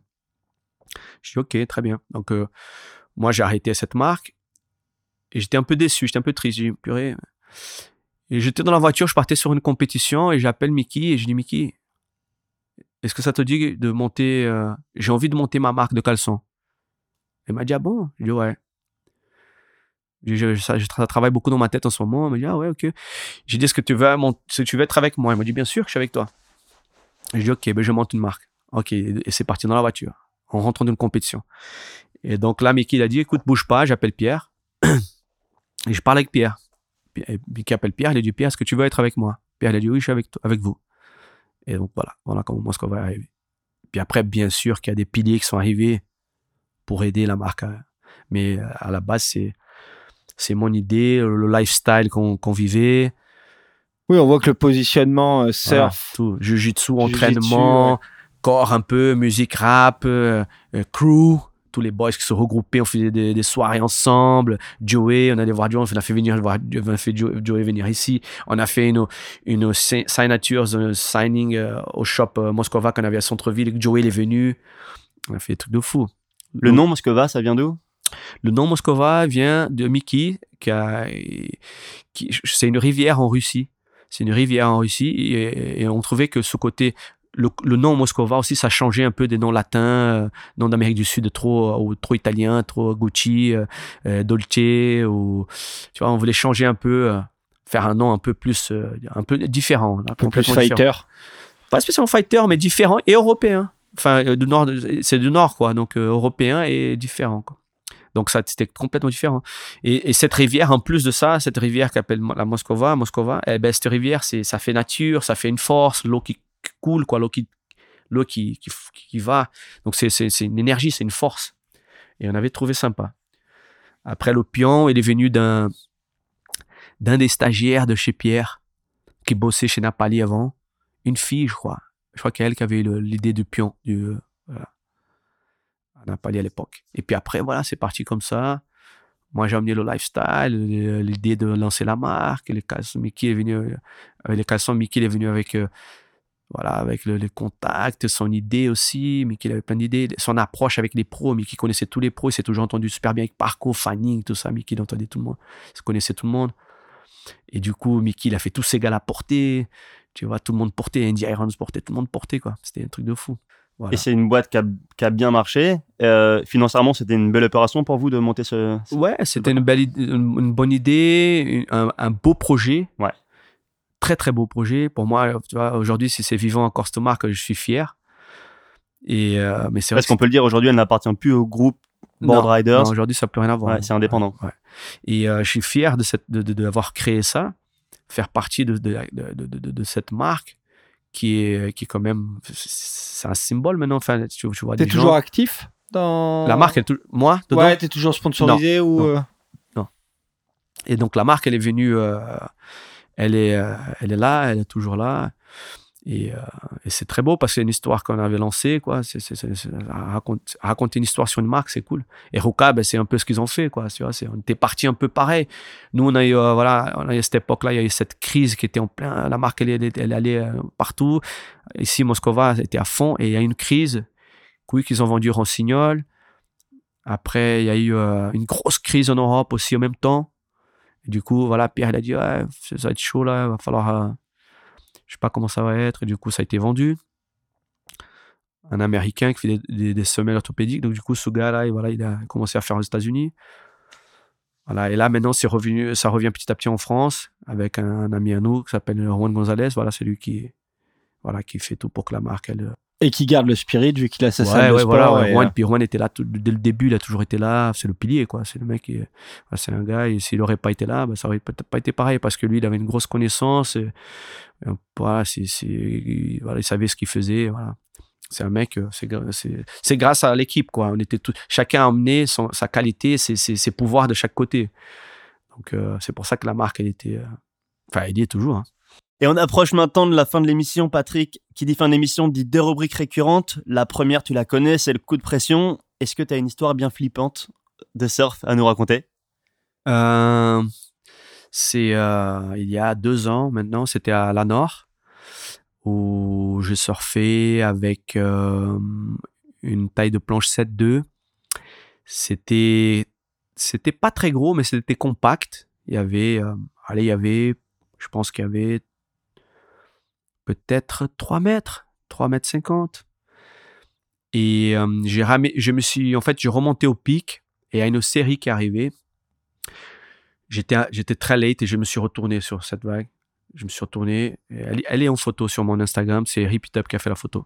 Euh, où on me voit. On me voit en très late sur cette vague. Et euh, j'ai fait, voilà, donc j'ai fait cette fameuse où tu piques la planche et tu te retournes. J'ai fait ça et j'étais vraiment très late. Et je me suis mis debout sur la planche et la vague, elle a, creusé d'une manière euh, vraiment, euh, je m'attendais pas du tout. Parce que en ce moment, la Nord, ça, c'est pas comme avant. Avant, c'était très creux. Très, très, très creux. Ça dépend des houles, ça devient très creux, mais je n'ai, pas, pas vu comme ça depuis très longtemps. Et là, sur cette vague, moi, je croyais que le take-off allait faire un, petit ventre où j'allais atterrir dessus. Et, voilà. et ben là, non, rien. Elle a creusé vraiment d'un coup. Et je suis parti dans ascenseur. Et je me rappelle que j'étais très late au take-off. La vague, elle était très grosse. Du coup, j'ai fait un take-off comme si je faisais un take-off sur une vague de 2 mètres pour, pour me caler directement. J'ai fait le même, sauf que la vague était beaucoup, beaucoup de masse d'eau. J'ai pas pu gérer. Je suis parti d'en haut et je, je me suis effondré sur ma planche. J'ai pris un coup, un sacré coup sur la planche et je me suis éteint, en fait, sur l'eau. Voilà. Et j'ai passé deux vagues sous l'eau. Il y a un collègue qui m'a vu, il était, il était à côté. Il était sur la passe, le gars. Et il s'est, assis sur sa board, il, il regardait. Et j'étais sonné. Je me rappelle que j'étais sonné. J'ai, euh, comme si je prenais un KO, en fait. J'ai pris un KO, un KO par la planche. Voilà. Cette fois-ci, c'est par la planche.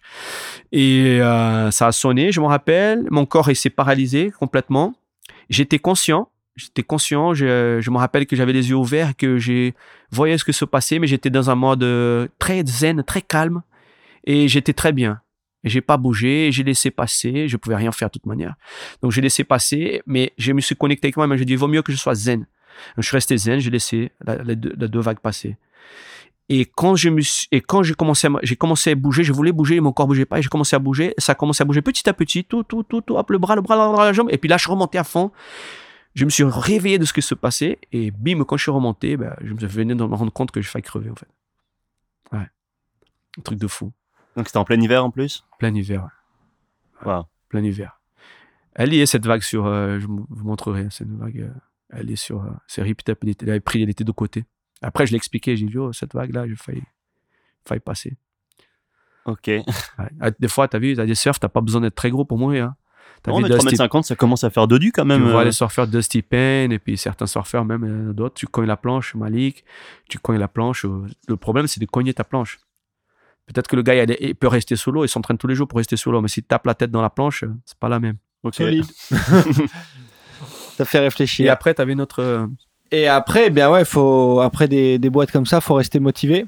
Et donc, euh, pour rester motivé, on a une rubrique récurrente qui est le, le Grom Spirit. Donc, est-ce que tu as un conseil motivation pour nous et nos auditeurs? Je pense que si c'est pour la compétition, je pense qu'il faut se motiver chaque matin, euh, se lever très tôt, aller surfer, rester beaucoup dans l'eau, profiter beaucoup de l'océan, surfer toutes les conditions. Et si c'est pour le free surf, c'est pareil, rester dans l'eau, profiter de l'océan, ce que la nature nous offre, euh, surfer tous les, toutes les planches euh, et faites-vous plaisir parce que le free surf, c'est ça qui te fait évoluer, c'est de surfer toutes les planches et, et être à l'eau, quoi, beaucoup à l'eau, surfer, surfer, surfer. Voilà, je pense que, que c'est ça. Merci Patrick. En effet, c'est la base. Ouais, et une belle façon de conclure l'émission parce que ça y est, on touche à sa fin. Donc encore une fois, un grand merci de nous avoir reçus chez toi. Euh, bah, tu vas peut-être ajouter quelque chose? Hmm, je voudrais d'abord vous remercier tous là déjà d'être venus et m'avoir euh, proposé cette interview. Et après, je pense que le message aujourd'hui aux, jeunes et, aux- et à tout le monde, c'est de essayer de connaître un petit peu l'histoire du surf, la culture du surf. Je pense que c'est important pour nous, tous citoyens, toute la communauté du surf, euh, même les jeunes, que ce soit les jeunes, pas spécialement les jeunes, mais c'est bien de se renseigner dans qu'est-ce que s'est passé, euh, pourquoi, euh, voilà, pourquoi ça surfe ici, pourquoi ça surfe là-bas, pourquoi la plage elle est comme ci, comme cela. Je pense qu'il faut se renseigner, prendre des informations et connaître. Je pense que connaître le surf, le sport que tu pratiques, la culture du sport que tu pratiques, euh, qui a fait, pourquoi elle a fait, qui a fait partie de ça, qui n'a pas fait partie de ça. Je pense que c'est hyper important et intéressant de connaître tout ça. Bah écoute, nous en tout cas, on essaie d'apporter notre petite pierre à cet édifice qui est la surf culture. Euh, D'ailleurs, tous les épisodes sont à retrouver sur euh, iTunes, Spotify, SoundCloud ou encore surfsession.com. Et les auditeurs connaissent la chanson. Tout ce dont on a parlé avec toi, que ce soit en fait les, les vidéos, des photos, plein d'autres choses, sont à retrouver sur les descriptions de l'épisode. Et on va évidemment partager plein de- d'archives aussi sur nos comptes euh, Instagram euh, et Facebook. Donc voilà, n'hésitez pas non plus à nous retrouver là-dessus. Merci pour les retours, les partages et tout le reste. Et surtout, n'oubliez pas, Allez surfer surtout avec le déconfinement. Youhou